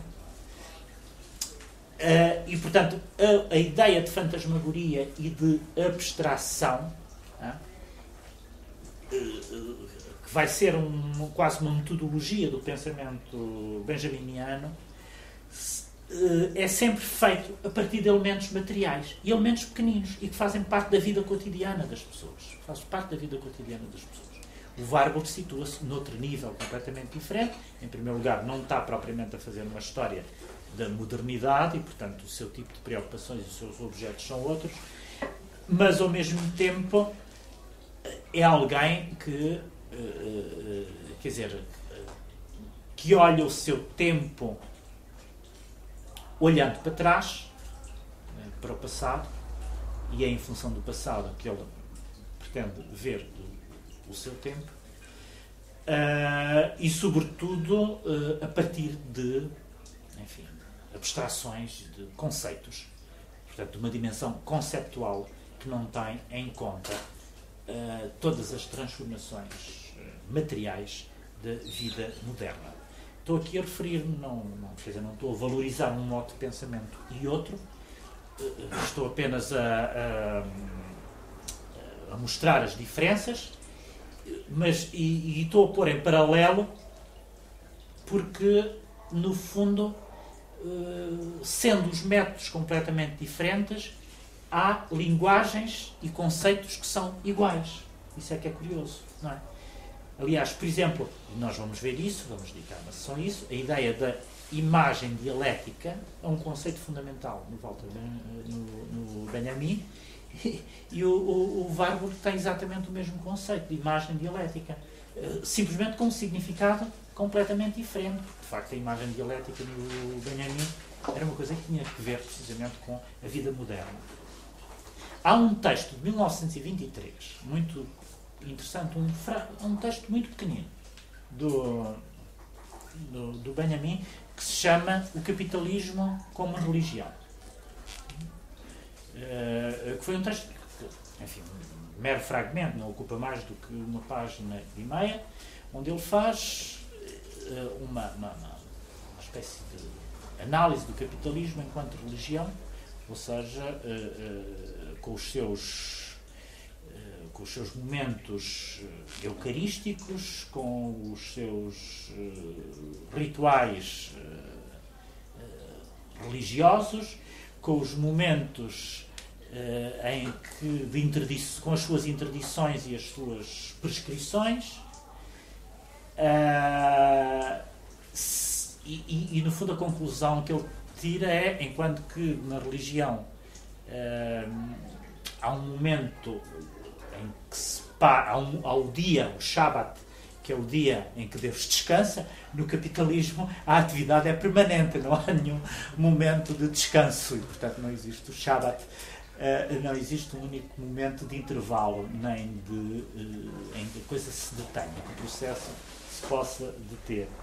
Uh, e, e, o texto acaba por ser quase irónico nesse aspecto, mas esta aí é muito claro nesse texto do capitalismo como religião e, sobretudo, relacionado com o tema das fantasmagorias que ele desenvolve no, tanto no, no texto sobre o Baudelaire, que se chama Paris, capital do século XIX, ah, enfim, são três textos no fundo, mas um deles, o mais importante, é Paris, capital do século XIX. Como no, no, em todo o material sobre o livro das passagens, a noção de fantasmagoria é importantíssima. E o que ele percebe aí é que há uma espécie de tendência para a abstração. Tudo, tudo começa a tornar-se abstrato. Né? Tudo desaparece enquanto corpo físico. A fisicalidade começa a, a, a sublimar-se. De resto, há dias estávamos a falar de um livro eh, que, dos anos 80 que retoma precisamente uma frase célebre do Marx, do Manifesto do Partido Comunista, que é tudo o que é sólido dissolve-se tudo o que é sólido dissolve-se no ar. Isso é do Coelho. Como? Isso é o Eduardo Prato Coelho, não é? Não, não, é um, é um livro de um americano chamado é. Berman. Qual, como é o primeiro nome dele? Uh, Michael Berman? Não, não é.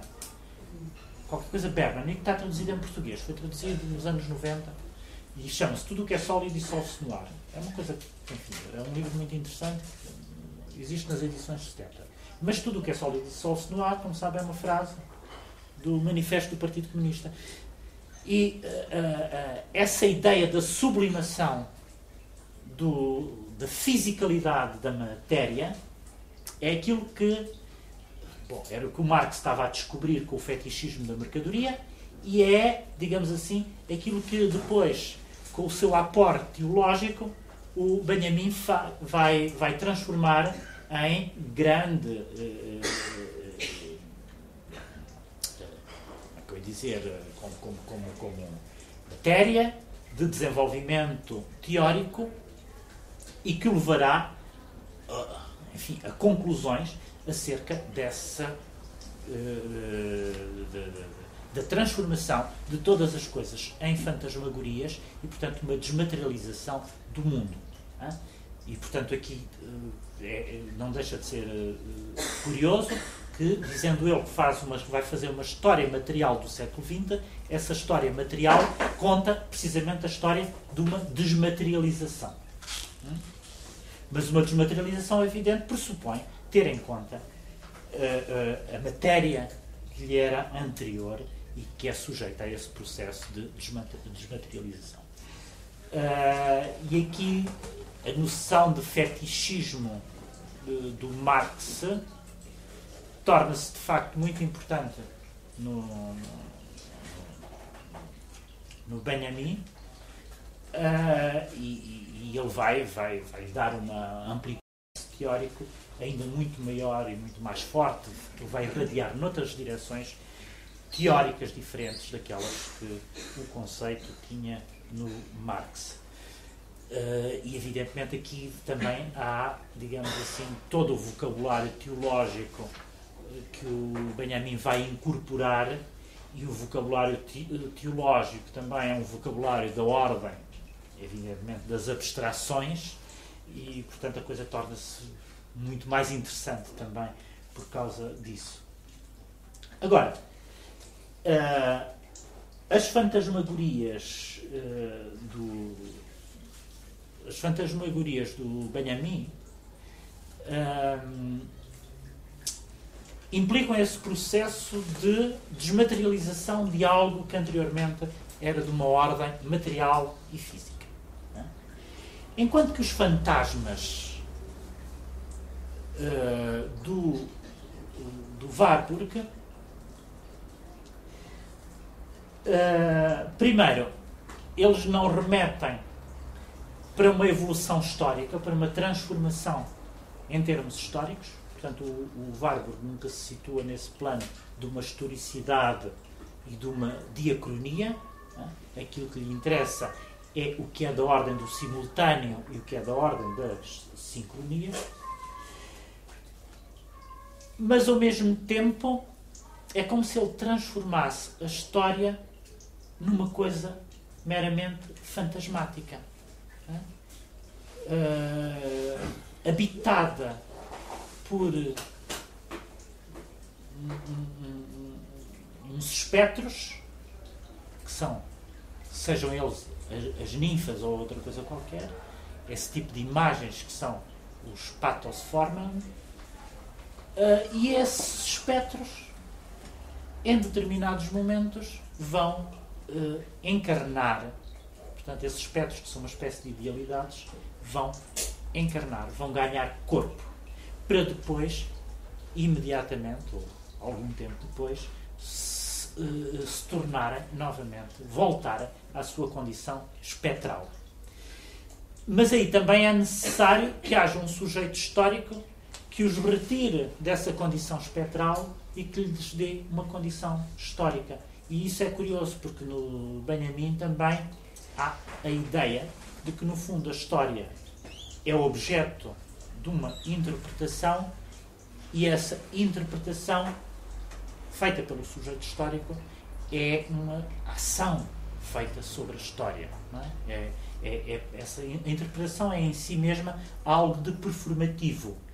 Uh, isto é, uh, do ponto de vista do Benjamin, a história é uma construção ideológica. Não é? A história, tal como nós uh, entendemos, é uma construção ideológica. Ou seja, quando ele diz que a história é uma construção ideológica, o que ele quer, o que ele quer dizer é que não existe diferença entre história e historiografia. É? Eh, nós, pelo menos em português, em alemão a coisa já é um pouco diferente, porque os alemães têm duas palavras, e por causa, e isto é importante dizer-se, porque no caso do Benjamin, todo o raciocínio decorre precisamente dessas duas palavras. Existe a Historie e existe a Geschichte. São duas coisas diferentes. Nós não temos duas palavras para dizer essas duas coisas, chamamos história. Mas muitas vezes, quando dizemos história, entendemos tanto aquilo que é da ordem dos acontecimentos, como o que é da ordem da escrita dos acontecimentos, que é a historiografia. E nós distinguimos as duas coisas. Para, para, o, para o Walter Benjamin, A história era exatamente o mesmo que a historiografia. E, portanto, a história era uma construção, porque era um modo, ela só era, uh, uh, digamos, era uma narração através da historiografia. E, portanto, ela era construção ideológica, porque a historiografia é feita por alguém, por um determinado sujeito, e, é, e, e, por uma consciência histórica, por uma determinada ideologia, etc, etc. E, portanto, uh, nós não percebemos o conceito de história em Benjamin se não percebermos que para ele a história é o mesmo que a historiografia. Isto, de resto, quer dizer, há uma. Talvez isto encontre algum esclarecimento em determinado tipo de frases que fazem parte do senso comum e, sobretudo, que são muito utilizados nos média, quando se diz Fulano tal fez história. Isto é títulos correntes, todos os dias ouvimos isto. E então agora nos Jogos Olímpicos não há nenhum desportista que não faça história todos os dias, não é? Cada vez que se bate um recorde, fulano faz história. Do ponto de vista do Benjamin, um, uma, uma frase como esta, fulano fez história, não tem sentido. Não, não, porque quem faz a história é quem a escreve. N ninguém mais faz história. Quem faz a história é quem a escreve.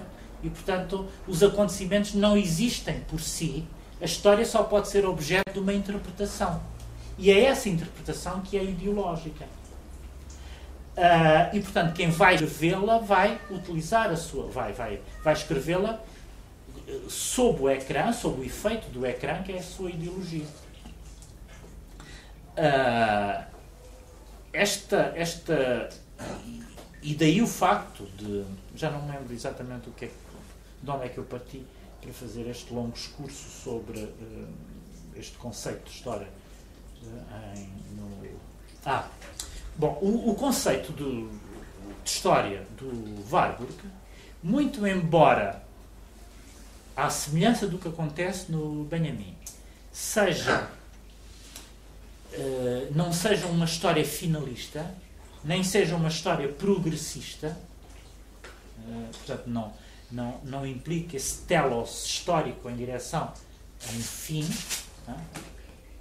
não sendo muito embora uma história linear, e portanto, e essa história linear própria, muito própria do século XIX, e que está no centro de toda a ideologia progressista do século XIX, era aquilo que o Benjamin classificava como uma história homogénea e vazia.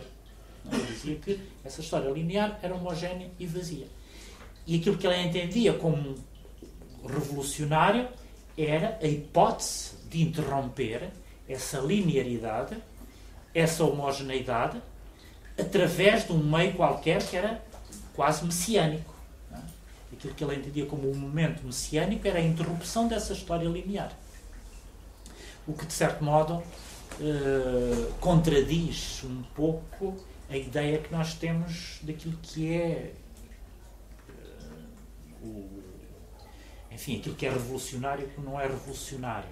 É? Portanto, a ideia que nós temos do que é revolucionário, a revolução é feita da aceleração. Há um momento de aceleração da história. É? O, o, revolucionário está na aceleração. Enquanto que o, o, o, para, o, para o Benjamin, o que era revolucionário não era aquilo que, era, que acelerava, mas era precisamente o que detinha, o que imobilizava. Hum? Era preciso imobilizar. Imobilizar esse movimento imparável. Imobilizar essa concepção progressista ou progressiva da história. A revolução teria que ser isso e não exatamente o seu contrário. Não era era parar o comboio da história, dizia ele. Parar o comboio da história. Bom, mas no caso do Warburg, a concepção que ele tem da história também vai contra esta ideia de uma linearidade e de uma progressão em direção a um telos histórico. Mas uh, desta concepção está ausente, primeiro, esta, esta homogeneidade e, e, e esta equivalência entre história e historiografia, é? por aí, e está ausente também a ideia de que, eh, enfim, de que essa concepção da história seja objeto de uma construção ideológica. É? Aquilo que para o Benjamin era uma construção ideológica e, portanto, tinha que ser analisado em função das próprias, para falar em termos marxistas, condições de produção, do, do, em função do, do enfim, eu não diria da luta de classes, porque era um pensamento um pouco estranho ao Benjamin, mas em função daquilo que eram as contradições do mundo moderno, das próprias forças em tensão, das forças sociais que estavam em tensão umas com as outras, o Warburg esvazia isso dessa espécie de tensão social, esvazia essa concepção da história em função dessa tensão social e introduz uma outra tensão, que é uma tensão de tipo antropológico que é comum a todos os indivíduos. A tensão, no fundo, é essa tensão primordial, originária, entre o Logos e o Pathos. Digamos, de um lado está uma dialética que nós podemos encontrar numa matriz mais ou menos marxista, se quisermos, enquanto que do outro lado está uma dialética que podemos encontrar eh, num, enfim, num pensamento que é próprio, no fundo, da metafísica ocidental. E, portanto, recorre a uma tipologia, eh, uma tipologia de oposições que são oposições, que é uma oposição perene e que é eh, que percorre toda a história. Daí a sua uh, intervenção de ontem e a sua resistência, muito embora do meu ponto de vista isto em si conduz a outro tipo de. quer dizer, obriga-nos a ver outras coisas, porque de facto o objeto de investigação do Warburg é outro também. Não é? Digamos, mas eh, do ponto de vista da concepção da história, porque existe, e eu estou a fazer este paralelo, porque de facto eh, eh, existe uma filosofia da história e uma concepção da história no Warburg. E essa concepção da história, em, momentos aproxima, em alguns momentos, aproxima-se do Walter Benjamin, noutros momentos, afasta-se radicalmente. É? Aquilo onde ela se aproxima é precisamente na ideia de que não existe uma linearidade histórica e uh, ele está muito mais preocupado com aquilo que é da ordem das sincronias, do modo como todos os momentos se aproximam uns dos outros. No caso do Benjamin, essa aproximação faz-se através de uma teoria que ele chama das ideias ou das constelações. Não é? Ou seja, ele vai mostrar, por exemplo, quando ele analisa o Baudelaire no final do século XIX, ele vai mostrar que o que está em causa já é o século XX. É? E, portanto, como todo o século XX pode ser lido em função daquilo que o Baudelaire e uh, aquilo que estava a surgir no tempo do Baudelaire, ele toma aqui o Baudelaire como um poeta, enfim, que, que é muito sensível às questões da modernidade, uh, portanto, ele vai, vai, analisar a história do século XX, vai fazer uma história material do século XX em função daquilo que já é sonhado no século XIX. Mas, por sua vez, aquilo que está, que é sonhado no século XIX, já existe em germe no barroco, tal como ele o analisa na, no livro sobre o Trauerspiel, sobre o drama barroco alemão, que também é um momento de um momento de passagem, uma, uma, um momento de transição. E, portanto, ele vai constituir uma espécie de, de aquilo que ele chama uma, uma constelação de tempos completamente diferentes e vai colocá-los em sincronia uns com os outros. Portanto, há uma constelação que liga o século XX, o século XIX à segunda metade do século XIX e o século barroco alemão. Diga. Você é um homem cético. Diga. Olha, não, não, não gosto de ficar com esse rótulo, mas o que vou fazer para afastá-lo? Eu aceito, tá bom? Mas. Uh, não sei, está tá a dar a entender que, que a história é uma coisa que se passa nas nuvens, sem, sem pessoas que intervêm. Não sei. Uh, não, é o contrário. A história, Eu aprecio muito essa. É o contrário. de- É, é, de é, da- na lógica do Warburg, a história é qualquer coisa que as pessoas trazem consigo mesmo quando Não, não têm. eh, eh, eh, quer dizer, não, não, não, não, não, não, não refletiram sobre o peso que a história imprimiu nelas. Está, está a ver? E, portanto, ele não deshistoriciza. O Warburg não, não deshistoriciza. Ele, eh, eh, eh, pelo contrário, transforma a história em algo que é, eh, enfim, que, que pode ser, eh, pode ser eh, analisado ao nível do próprio indivíduo. Está a ver? Não é uma abstração, não é propriamente uma abstração, não é qualquer coisa eh, que exista pura e simplesmente como uma, como uma superestrutura ideológica ou como eh, da ordem do coletivo, mas à escala do indivíduo também ele arrasta consigo um- um- qualquer coisa que se estratificou, que se cristalizou enquanto história. É um pouco isso. Parece-me puro idealismo. É, sério. não é? Por Deus. É, agora tenho que definir isso. Né? Mas eu, o- o- o- também não quero ocupar o tempo do debate. É, Eu gostei hoje muito da referência ao, ao- ao Marx e ao Benjamin no aspecto econômico, porque fez-me lembrar uma coisa que eu, em que o Babo parece que não teve necessidade de pensar que os quadros também têm preços, os galeristas devem saber. E também há preços, ah, quer dizer, fala-se muito nos futebolistas que não merecem uh, tratamentos ordenados ou o que ganham. Também fala-se em artistas que não merecem, ah, sei lá, quer dizer, essas questões todas, ah, questões económicas, condições de produção, uma história cultural, uma ciência cultural que não implica também essas eh, questões, é para mim reducionista. E isso eu vejo, esse perigo eu vejo no, no Warburg ah, e noutras, sei lá, noutras tendências ou escolas que, ah, que nobilitam um conceito como é antropológico para esconder, agora vou ser duro, para esconder atrás disso que eles sabem o que é a condição humana, compreende?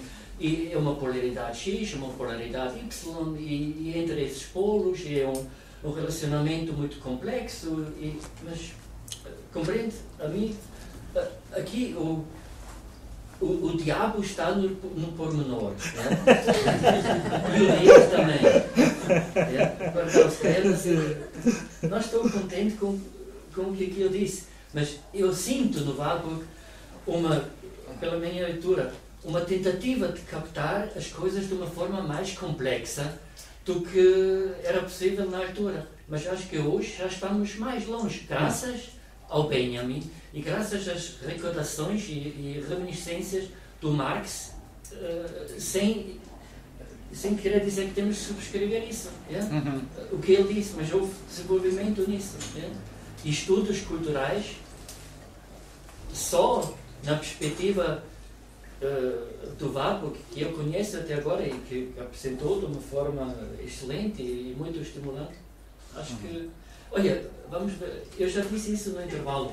Se eu quero saber algo sobre a arte, já, já não uso usar história, porque o Warburg podia dizer que não há historicidade, que é tudo contemporâneo, mas sabe o que? Eu, eu não tenho muita, não fiquei com muita vontade de, de ler o, o Atlas do Warburg, mas tenho vontade de reler outra vez a história da arte do Gombrich.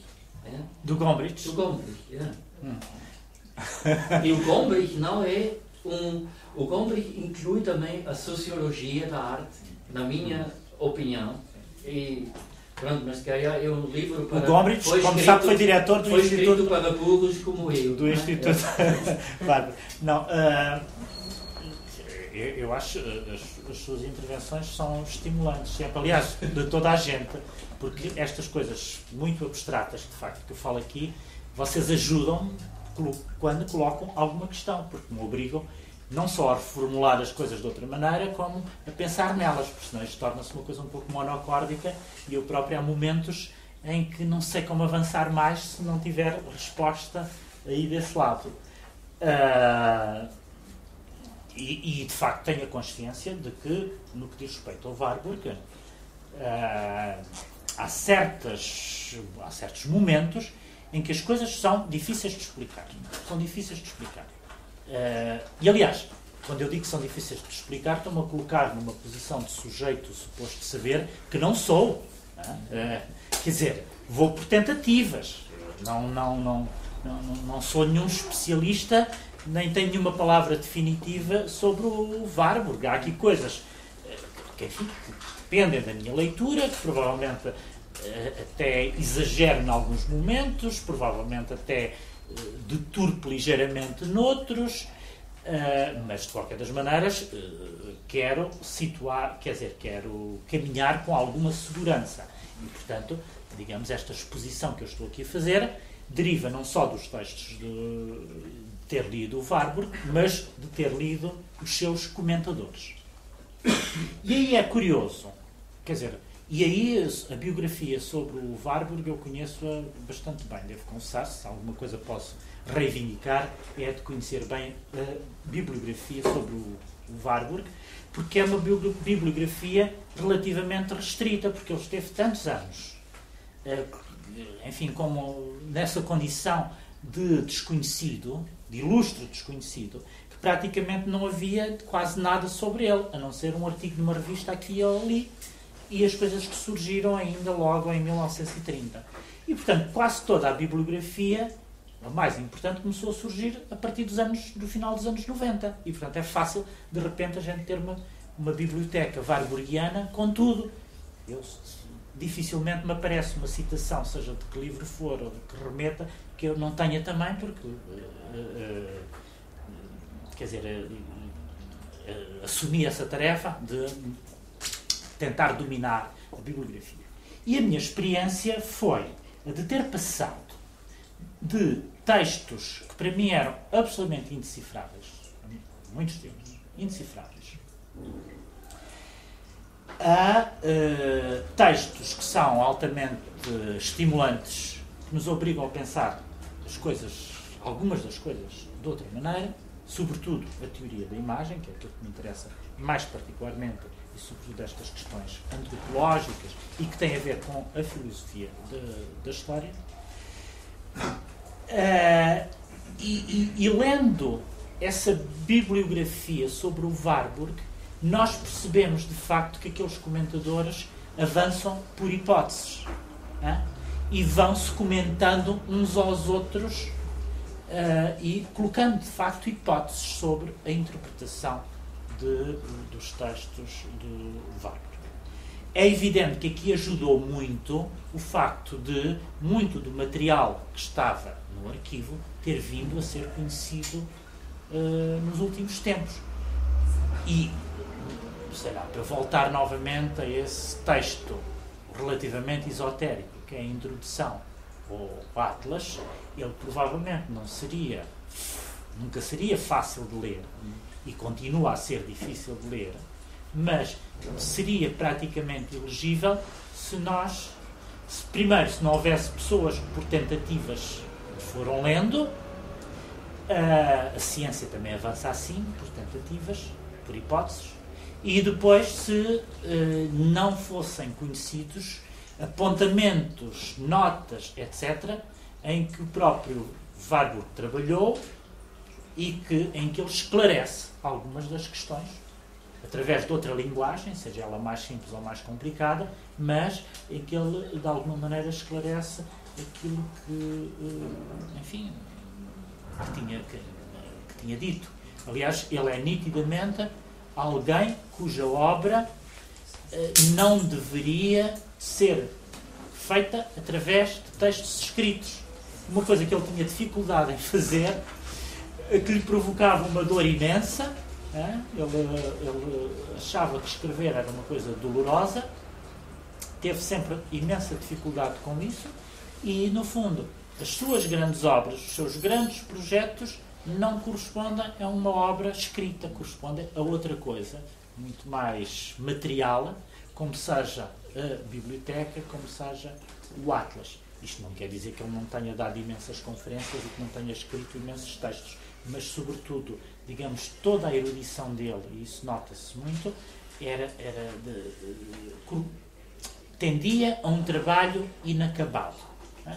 Cada página de um texto escrito em definitivo, que ele considerava como definitivo, se é que ele alguma vez considerou algum texto como definitivo, eh, arrastava atrás de si 100 páginas de notas e de erudição. Isso torna, de facto, as coisas muito mais difíceis e dá conta dos seus métodos de trabalho, que eram métodos muito esforçados, de facto. Hum. Mas, quer dizer, em, em certa medida, se você me perguntar uh, se eu com o que é que aprende mais, ou se, quer dizer, o, o, o, o Benjamin é muito mais estimulante, uh, mas esta comparação é uma comparação ilegítima, porque é outra coisa diferente, percebe? É outra coisa diferente. Sim, simplesmente eles, no fundo, uh, uh, cruzam-se em muitos momentos, cruzam-se em muitos momentos, fazem parte de uma mesma constelação de pensamento, têm teorias comuns, têm objetos comuns de pensamento e, portanto, obrigam esse paralelismo. Obrigam toda a gente, portanto é, é fatal. Uh, mas depois, simplesmente, quando nós passamos para a análise da vida moderna e contemporânea, de facto, o, o Benjamin introduz instrumentos para a compreensão e para a interpretação que o Warburg está longe de, de, de introduzir, de fornecer. Isso eu também eu, eu, queria dizer só isso, eu queria agradecer mais uma vez. no seu livro de ensaios está isso tudo, não é? Quer dizer, o seu, se eu comparo, isso também é injusto agora, né? mas uh, que a sua posição pessoal não é uh, um warburgiano lá puro, não é? Acho que não. No mínimo é Warburg mais bem amigo Sim, mas olha, mas né? curiosamente, deixe-me dizer uma coisa. Curiosamente, um dos domínios em que o, o, o Warburg foi utilizado, tem sido utilizado nos últimos anos é, por exemplo, na iconologia política. Hein? O método da iconologia política, ou seja, a decifração dos cartazes, dos discursos dos políticos, é um dos domínios eh, em que a iconologia warburgiana se revelou mais uh, atuante e mais eficaz.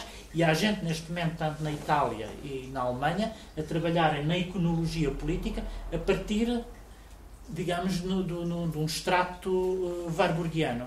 Isso é, é, curioso. Com essas uh, polaridades entre não, e patos? Ou... não, não, sobretudo a questão. Repare, o, o, o Warburg era, para ele, a questão do gesto e da gestualidade era uma coisa importantíssima. Hum.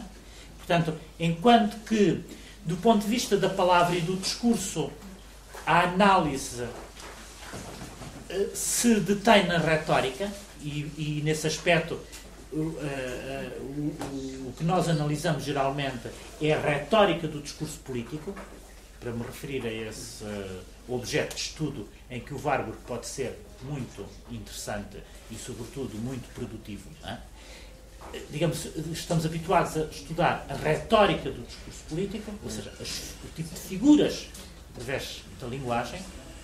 O Warburg introduz uh, a questão da gestualidade e do movimento do corpo, né, que obriga a ter em conta uma outra dimensão que, por analogia com a retórica, nós podemos dizer que também é retórico, né, mas em que se trata da gestualidade corporal e física e daquilo que diz respeito ao movimento. Uh, repare, por exemplo, toda a questão do que é um gesto, o que é um gesto, e uh, essa questão é muito importante para a dança, é uma questão uh, que o Warburg, de alguma maneira, elucida.